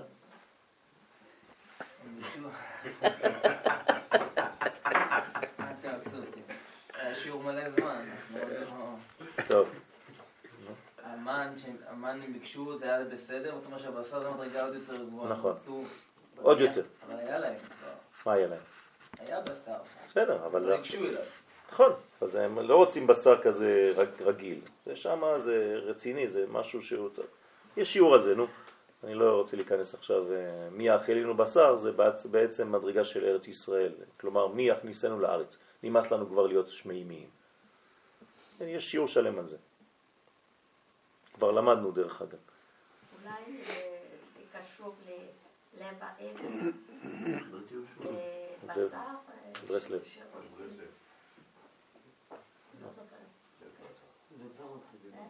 לב האבן ולב בשר? כן, כן. כתוב, והסרתי את לב האבן מקרבכם ונתתי לכם לב בשר. אז הבשר שהם מבקשים, אני חושבת. שזה זה? טוב. לבבות. כן. אתם יודעים, ש, אתם יודעים ש, שלפי חלק מהמקובלים אין כוונות בספירת העומר. הרמח"ל אומר שלא. לא. הרמח"ל אומר שכן. אבל יש חלק מהמקובלים שלא מכוונים. למשל הרשש, כן, כל מי שלומד רשש לא מכוון במשך ספירת העומר. רק את רק את ספירת העומר עצמו. כן. והרמ- שהנשים הרמח"ל לא לא כל כך מסכים עם זה. מה? הנשים זה לא צריכות, נכון. זה לא עניין של נשים, ספירת העומר. למרות שזה, כי כולנו נשים בספירת העומר. זאת אומרת, כולנו משתוקקים ל- לזיווג בחג השבועות. אבל זה הגברים. בסדר? גם אם את שואלת, הנשים מותר להם להסתפר בספירת העומר. שסבא שלנו לא מספר. אה, הוא לא עובד בזה? הוא- לא מספר, הוא עובד, הוא לא עובד. לא מספר. התספורת אבל לא קשורה לספירת. נכון. אבל אה, רק. אמרתי ברמז כי שאלו אותי היום, אישה התקשרה אליי, האם גם לנשים אסור להסתפר? כן, אבל זה סתם ב- בסוגריים. השאלה נשאלה. עודנה, למה נשים לא ברכות? הנשים לא, לא, לא קשורות לזמן. הזמן? שהזמן גרם, כל מצוות שהזמן גרם, הנשים פטורות, זה ממש בזמן. ואחד ושני ושלישי, היום עשרה ימים לעומר. כן. מה, זה קשור לעומר זה קשור... אז הן יכולות לספור בלי ברכה. זה קשור לעומר עצמו. יכולות קשור לספור לאבן. בלי ברכה. יכולות לספור בלי ברכה, כן. כשיש את המן ויש את הרצון של המדינה, אז לאן זה עובד? מדינה? המן מעלה למעלה, המן, המן של המלכות, מעלה רצון שהתפארת תקבל מבינה, שהבינה תתחבר עם החוכמה. זאת אומרת שיש חיבור בין חוכמה לבינה, זה הזכר והנקבה העליונים, ואז הם מורידים מוחין לתפארת שמתגלה בהתעוררות עם המלכות. כלומר, מה זה להעלות מן? זה להוריד מוחין. בלי מוחין אין זיווג. כלומר, כל זיווג שאין בתוכו מוחין לא מביא ילדים. לכן ילד לפני גיל תשע, גם אם יש לו ביאה, הביאה שלו לא נקראת ביאה. למה? כי אין מוחין בביאה שלו. הזרע שלו לא מוליד. בסדר? גם אם יוצא לו זרע. זה לא יביא ילדים. אז למה? כי אין, אין חיות בתוך הזרע. והחיות של הזרע זה המוחין, זה נקרא המוחין, זה זה, י' כ'. על ידי המשכת המוחין בשיר השירים, שהוא כנגד מוח החוכמה. אז מה זה שיר השירים? חוכמה. מוח החוכמה. זאת אומרת, שיר השירים זה השיר הכי גבוה, אין יותר גבוה מחוכמה, נכון? כתר זה מעל לגוף, זה לא שייך לגוף. הכתר זה דבר שאני מניח על הראש, אבל זה לא שייך לראש. זה אלמנט שאני מניח אותו, הוא לא פה, כשאני הולך לישון, אין לי אותו על הראש, נכון? אני שם אותו לידי, אני תולה אותו. יש מקום שתולים את הכתר. אבל אני, במה אני מתחיל? בחוכמה. כלומר, הדבר הגבוה ביותר זה חוכמה. איזה שיר הוא הגבוה ביותר? שיר השירים. כי הוא השיר של כל השירים. בסדר? אשר לשלמה. מה זה שלמה? שלמה זה חוכמה. חוכמה תחתונה אמנם, חוכמת התאה, אבל חוכמת שלמה. כן? שאלנו כבר באיזה גיל ביקש שלמה המלך את החוכמה? בגיל 12. בגיל 12 שלמה המלך ביקש חוכמה. והקדוש ברוך הוא אמר לו, בגלל שביקשת רק חוכמה, אתה תקבל גם כסף. ושפע וברכה ועושר והכל. ומלכות. כן, שלמה רצה רק חוכמה. בשביל מה הוא רצה חוכמה? יפה, כדי לשפוט את העם משפט צדק לפני המשפט האלוהי. הוא לא רצה חוכמה בשביל עצמו. הוא אמר, הקדוש ברוך הוא תן לי, אתה, אתה הבטחת לאבא שלי, עכשיו אני יושב על כיסא מלכותו, אני בגיל 12, ואני רוצה לשפוט את עם ישראל. אחרי, בדיוק אחרי שהוא קיבל חוכמה, בא הסיפור של שתי הזונות. כן, עם, ה, עם הילד, שאחד מת, והאישה אמרה זה הבן שלי, והאישה, שם כבר התחיל, זה היה בגיל 12, שלמה, שלמה המלך היה בגיל 12 כשהוא שפט שם בין שתי אנשים. מה? הוא אומר, שהוא אומר בעצמו, נער אנוכי, ושם כל המפרשים, רש"י בראשם אומר שהוא בגיל י"ב שנה. הוא משלה שהוא כנגד מוח הדעת, אחרי שיר השירים, כן, יש מוח הדעת, כלומר זה הנשמה פה של וק, נכון? דעת זה פה, כתבתי נשמה במקום, זה אותו דבר, זה דעת, נכון? חוכמה בינה, דעת. אז משלה הוא כנגד מוח הדעת. אז לא לשכוח, שיר השירים חוכמה, משלה, דעת. קהלת, כן, כל הספרים של שלמה המלך. לקראת סוף ימה. יפה. כנגד מוח הבינה. אתם רואים שזה על פי הסדר. כן? צעירות, בחרות. דעת זה בין חוכמה לבינה? דעת זה יותר גבוה מבינה. בוודאי. זה, זה, זה, זה, זה המדרגה שכוללת את החוכמה ואת הבינה. אז זה למעלה משתיהן במרכאות. כן. נכון. בציור שלנו זה תמיד הפוך, אבל באמת למדנו כבר שתמיד הקו האמצעי גבוה משני הקווים ימין ושמאל. כמו שיעקב למשל יותר גבוה מאברהם ויצחק. הוא בחיר שבאבות. למה? כי הקו האמצעי תמיד באמצע, ואמרנו שהקדוש ברוך הוא מתגלה רק באמצע, לכן הקו האמצעי תמיד יותר גבוה. לכן קהלת הוא בבינה, שהוא סוד המוחין שבכוחם נעשה הייחוד. כלומר, ברגע שהחוכמה העבירה לבינה, יש את המוחין עכשיו. אז הייחוד נעשה רק על ידי המוחין. כן? אמרנו שבחתונה זה שהאבא ואימא נכנסים לחופה, יחד עם החתן והכלה. נכון? זה מראה על המוחין. למה ואבא ואימא נכנסים? כי זה אבא ואימא. חוכמה ובינה נקראים אבא ואימא. הם נכנסים יחד עם החתן והכלה. אז אבא ואימא, חתן וכלה. זה מה שיש בחופה. כן. הוא יודע שהוא צריך להביא את כל זה? בוודאי הוא יודע. זה, אם הוא למד הוא יודע, אם הוא לא למד הוא לא יודע. והרב, מה עושה הרב? מי זה הרב בכל הסיפור הזה? זה הקדוש ברוך הוא. זה הקדוש ברוך הוא בתוך כל הסיפור הזה. זה, זה, זה אמור להיות, כן? נציג. הנציג של קודשא בריחו, של השכינה. הוא גם צריך להיות רב טוב ולא לא רב בריח, כן? מה? כן. אם האמצע, אם האמצע יותר גבוה מהימין והשמאל, אפשר גם לחשוב שהגילוי אז הוא יותר גבוה מהשורש. כי הגילוי הוא במידה. מבחינה זו, הגילוי תמיד גבוה מהשורש, בוודאי. לכן המלכות היא יותר גבוהה מכל הספירות. כי שם הגילוי. בגלל זה הכלה מסתובבת... נכון, נקבה תסובב גבר. בסדר? טוב, אז לכן סוד המוחין שבכוחם נעשה איחוד, דאינון שהם שלושת אלפים משל. כן? מי אמר שלושת אלפים משל? שלמה המלך.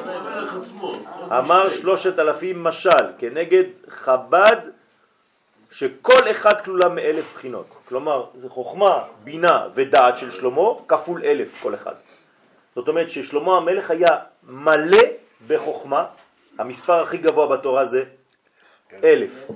אז היה לו אלף חוכמה, אלף בינה ואלף דעת. אי אפשר יותר. לכן אין אדם בחיים, לא היה ולא יהיה, ככה אומר, אומר במלכים, כן?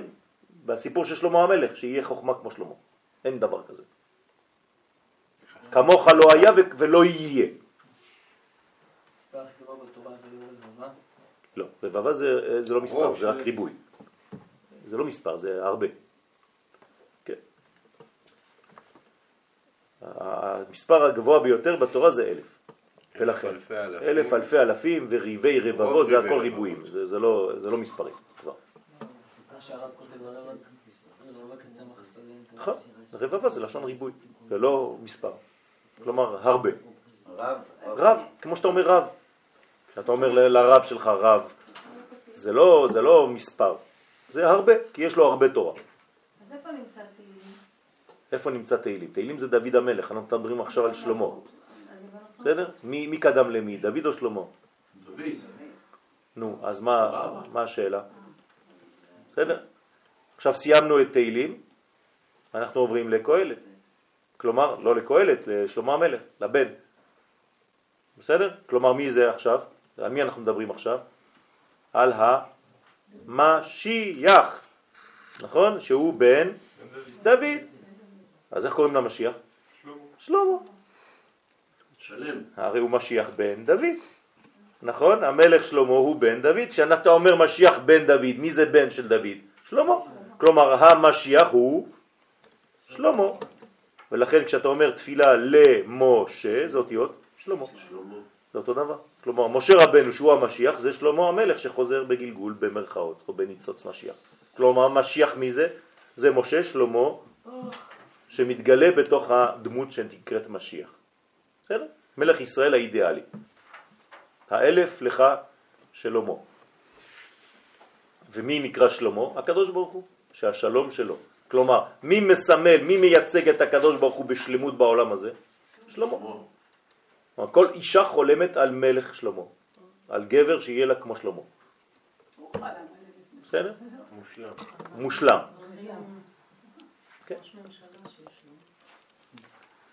כן. לכן, כנגד חב"ד שכל אחת כלולה מאלף בחינות, תלת יודין, דאינון תלת טיפין דמוחה. כן. כלומר, זה שלוש טיפות של המוח שנכנסות בתוך טיפת הזרע, דנחתין מין יוד, והם סוד שלוש יודין, שהן שלוש טיפות המוח היורדות מן היוד דחוכמה, ונודע שכל טיפה היא כעין אות יוד, כן, טיפת הזרע היא כמו אות יוד, נכון? היא דומה ליוד. ואלו הן טיפות הייחוד, כלומר טיפות של הזרע, היורדות מן החב"ד, כלומר מחוכמה, בינה ודעת של האבא, דרך עמוד השדרה שלו, עד היסוד. הטיפה הזאת מתבשלת בטרין בעין, כן? ועוברת אל האישה. כן, לא חשוב. ואלו הם טיפות הייחוד היורדות מן החב"ד, דחוכמה, דרך חוט השדרה, ושואל, ולאן התמשך, ולאן הן הולכות הטיפות האלה, ואיפה נמשכות הטיפות מן החוכמה, משיב לגבי צדיק דיהו קשת הברית, כלומר זה יורד עד הברית. אל הצדיק שהוא היסוד הנקרא קשת הברית. כל קשת זה ברית, זה אותו דבר. לפי שהוא יורה את הטיפות במלכות. כלומר, כשהזרע יוצא זה כמו ירייה. או החץ, כאילו. כמו חץ, יורה חץ. מהיר, במהירות, כמי שיורה חץ בקשת. בסדר? ומה דהבה קטן התעביד גדול, ומה שהיה זה בבחינת קטנות נעשה בבחינת גדלות. כלומר, זעיר אנפין, כשהוא עושה את הייחוד הזה, הופך להיות גדול. למה הוא הופך להיות גדול? גדול? מה גרם לו להיות גדול? השפעה. יפה. כי ברגע שמישהו הופך להיות משפיע, הוא נקרא גדול. כל עוד ואדם הוא רק מקבל, הוא עדיין קטן. בסדר? אז גדלות וקטנות זה השפעה או קבלה. אנשים קטנים זה אנשים שכל הזמן מקבלים. אנשים שיודעים גם לתת, הם אנשים גדולים. יכולים להיות גם קטנים בני 80. נכון, בוודאי. אדם אגואיסט הוא קטן בן 80. אה, הוא בן 90, לא חשוב מה. אם הוא חושב רק על עצמו, יש לו רצון לקבל רק לעצמו, הוא הכי קטן שבעולם. האדם הכי גדול שבעולם זה אדם שיש בו רצון להשפיע. וכפי לפי הרצון של, של ההשפעה שלך, כך מודדים את הגדלות שלך, שבך או לא. בפרקי אבות גם אומרים. איך? כתוב מעמיד תלמידים. מה הכוונה היא להעמיד תלמידים? כלומר, אם אני, אם אתה לומד על מנת שאתה תלמד לבד, זה לא מספיק. אם אתה לומד על מנת להשפיע... על מנת ללמד, נכון. זה נקרא להעמיד תלמידים. נכון. זה אבות. נכון. אז זה נקרא זעיר אנפין מבחינת קטנות, נעשה מבחינת גדלות, הוא הופך להיות גדול. כי בקטנות אין לו מוחין הראויים לייחוד, כלומר אין לו מוחין ואין לו השפעה, ולכן אין בו ייחוד, וכשנעשה גדול על ידי המוחין לגדלות, אז ראוי לייחוד, אז הוא הופך להיות בעצם משפיע. אז, הוא, אז הייחוד זה לתת לנקבה. ורזה דמילה וסוד הדבר נרמז באלו הטעמים, שופר הוא היסוד. כן, עכשיו אנחנו חוזרים למדרגות, מה זה היסוד? כן, אנחנו לומדים מלא מונחים, מלא שמות שכל דבר צריך לקלוט אותו פעם אחת, כן? נכון. שופר זה גם יסוד, אותו דבר. למה? כי הוא מקבל ממדרגה ומעביר, כן? מזרימים אוויר. נכון, אז האוויר שאתה מזרים זה אור עם יוד. זה נקרא אוויר.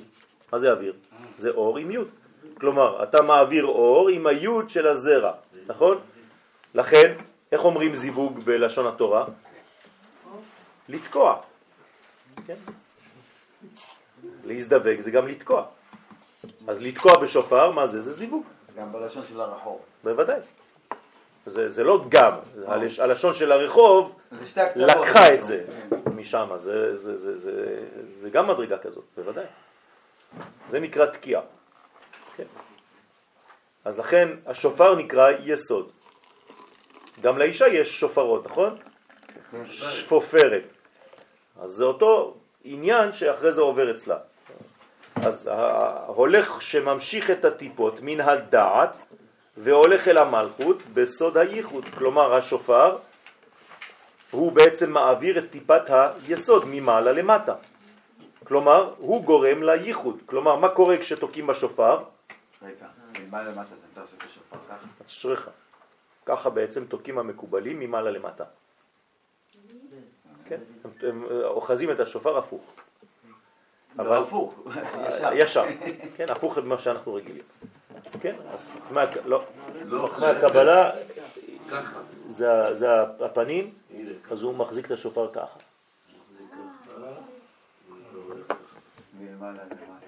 בסדר? למה? כדי להמחיש שזה מדרגה שיוצאת מנקודה קטנה ומתפשטת פה, מתרחבת בעולם הזה. וזה בעצם זיווג. נכון, נכון, זה נקרא פזר גדול. הנה, פזר גדול. בטעמים. כן, אז הפזר הגדול, אז טיפות הייחוד שמקבל את המלכות מתפזרת בה להרבה ניצוצות. כן, מתפשט לכל הכיוונים. אז האור הזה של השופר זה כל הניצוצות שמתפזרות בעולם. כי מכל ניצוץ נבראת נשמה קדושה. כלומר, כל ניצוץ אחד כזה מוציא נשמה קדושה. זאת אומרת שיש ריבוי נשמות בעולם. ושואל מתי יהיה זריק חץ, מתי היסוד דזה יורה את הטיפה כחץ במלכות, מתי זה נעשה הדבר הזה, הזיווג, משיב בדיוק נא דע שהיסוד הוא בצורת פזר גדול כזה, שצורתו נראית כקשת עם חץ הנתון בה לראות ולזרוק.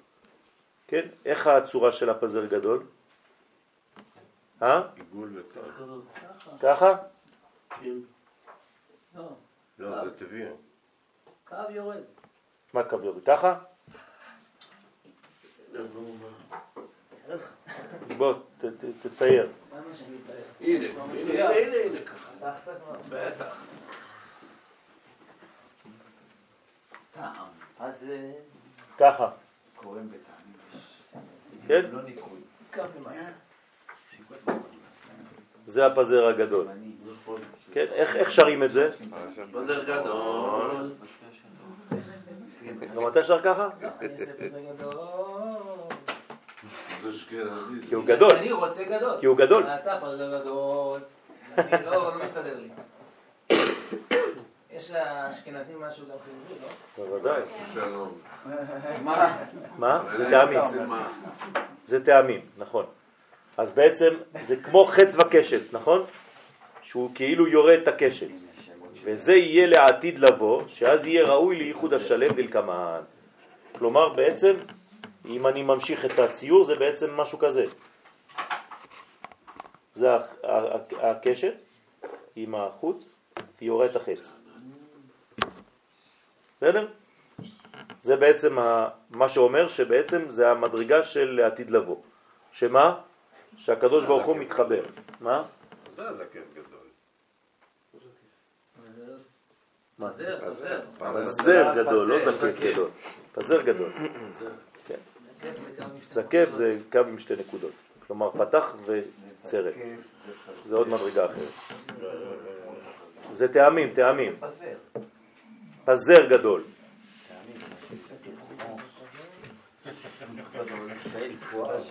פזר.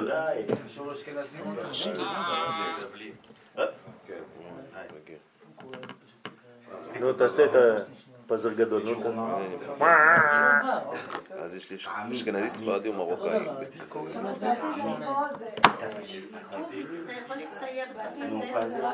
ציירתי אותו. פזר? לא, זה... תפזר בגדולה. אבישי, אתה יודע שקיבלת נשמה חדשה? אתה יודע או לא? תראה? קיבלת את זה לפני שבועיים. רק שתדע לך. מה? נו, כן. ה... אה, אה, הנה הוא הקליט אותך. זה שעת החורף שם, זה לא שעת החורף, איפה? כן, אני יודע, יש לי שעת הקיץ. אז בעצם? העתיד לבוא זה הייחוד. הייחוד. כן, בטח. זה- זה הקול שיורד לאדמה. בסדר?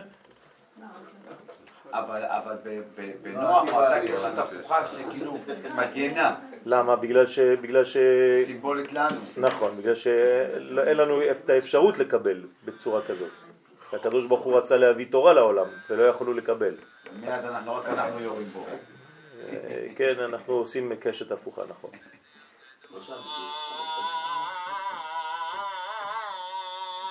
אתה רואה? זה הפזר גדול, הוא ממשיך הרבה, כמו שהוא עשה. כמו שחננאל עשה באשכנזית, הוא עושה את זה בספרדית. אשכנזים אין גדול. יש רק פזר. יש פזר, כן. אבל אה, הפזר גדול זה ממש צריך להיות גדול. כלומר, בתוך הפזר הגדול אתה צריך להמחיש שהוא גדול. שהוא גדול. שזה בעצם דבר של פיזור, הפיזור הגדול, כלומר, של כל ריבוי הניצוצות בעולם. אתה יודע להגיד מה זה שם?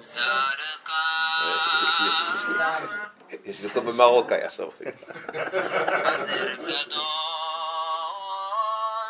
זה המרוקאי. זה המרוקאי. כן. האמת שכשאני אומר שאני קשה לי עם ההעברה הספרדית, זה לא הספרדית, זה הירושלמית. נכון. אבל עם המרוקאית אני אוהב את זה מאוד, אבל אין. אנשים לא יודעים לעשות מרוקאית.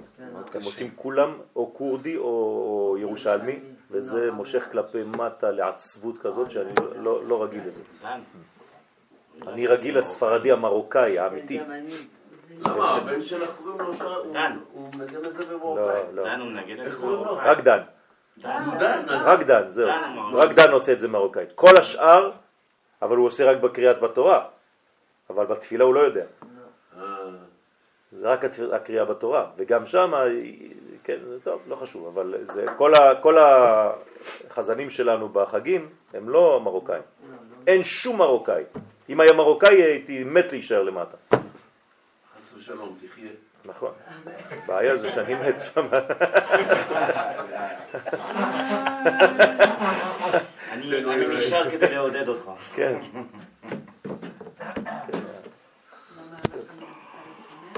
בטח. בטח, הלחן המרוקאי הוא, הוא שונה לחלוטין, הוא מושך כלפי מעלה. הוא מושך כלפי השמחה. הלחן ה- הירושלמי, הכורדי וכל אלה, הפרסי, כל אלה מושכים רק כלפי מטה. הם באמצע, הם באמצע קצת. קשה מאוד, קשה. השאלה היא למה. מה, למה מה? למה כל אחד מושך ל... למה זה ככה? כן, כי? לפי, לפי עד, העדות, לפי המדרגה שהם חיו בה. אתה שמעת את רק הלחן חיו? סבבה. אתה יודע. הלחן העיראקי הוא יותר גבוה מהלחן המרוקאי. אני מדבר בכל הרצינות. אבל זה דומה לירושלמי. זה דומה לירושלמי. לא חושב. זה מאוד דומה לירושלמי. תפתח ברב גוגל, תראה גם לחן עיראקי של כל מיני שירים. כן, כנראה היה להם... אבל ב...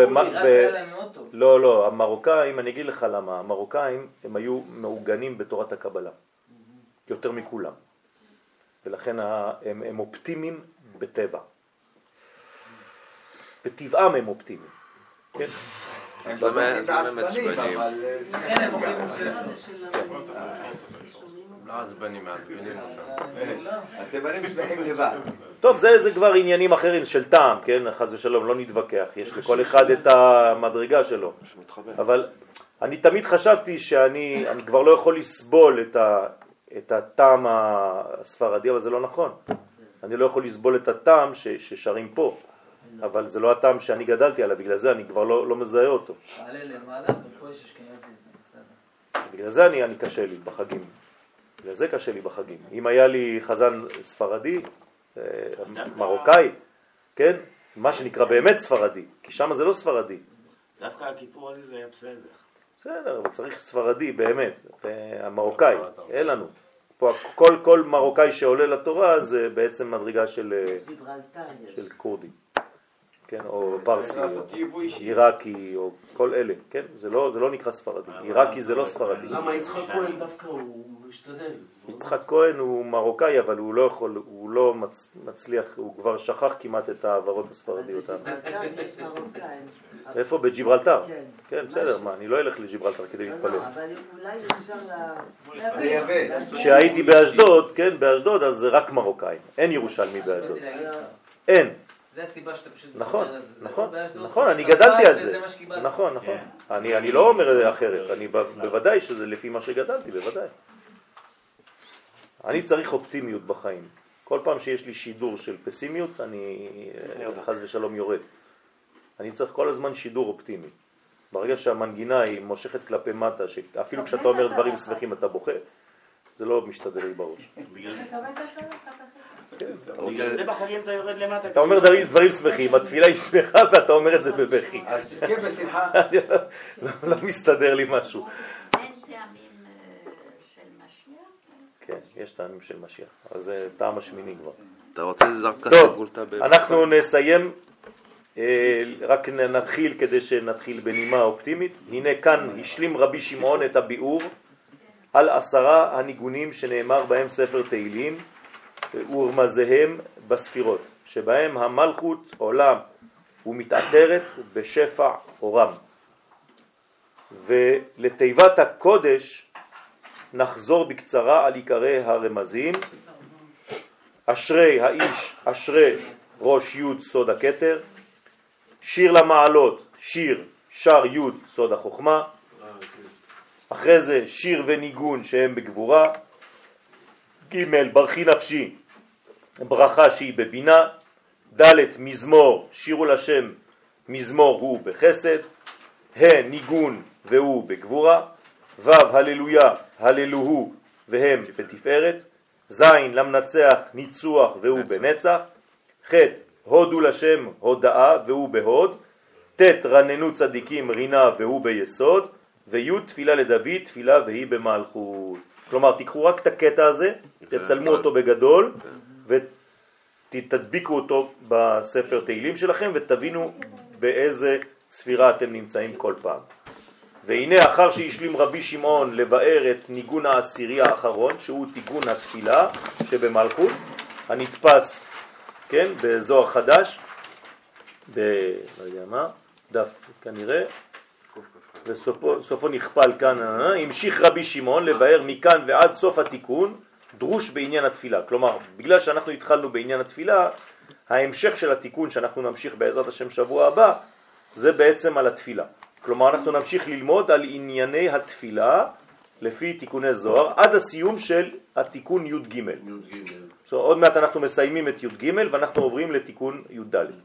שכפי מעלת התפילה, כך מבררת את הבירורים. כלומר, התפילה באה לעשות בירורים בעולם הזה, הנה הציפור שלנו, וכפי כוחה גורמת היא את מיתת וביטול הסיטרא אחרא. זאת אומרת, כשאדם מכוון בתפילה כראוי, הוא עושה את הבירורים, ואז הוא משאיר את הסיטרא אחרא בלי חיים, בלי אוכל, ולכן הסיטרא אחרא מתה. כלומר, החיים חוזרים למסלולם. ולכן כדי להבין את המאמר הבא, כן, אי אפשר להיות ייחוד שלם עד שנחש הקדמוני, שהוא הסמך מהם, שורש הקליפות, יתבהר מן העולם. וזה במהרה בימינו אמן. אז אנחנו נתחיל פה להבין את המאמר הבא. למה רק על העשירי הוא לא כותב ניגון עשירי? בגלל שהעשירי אין לו, אין לו, עשירי זה מלכות, מלכות אין לה, זה כמו שאין לה ניקוד למלכות.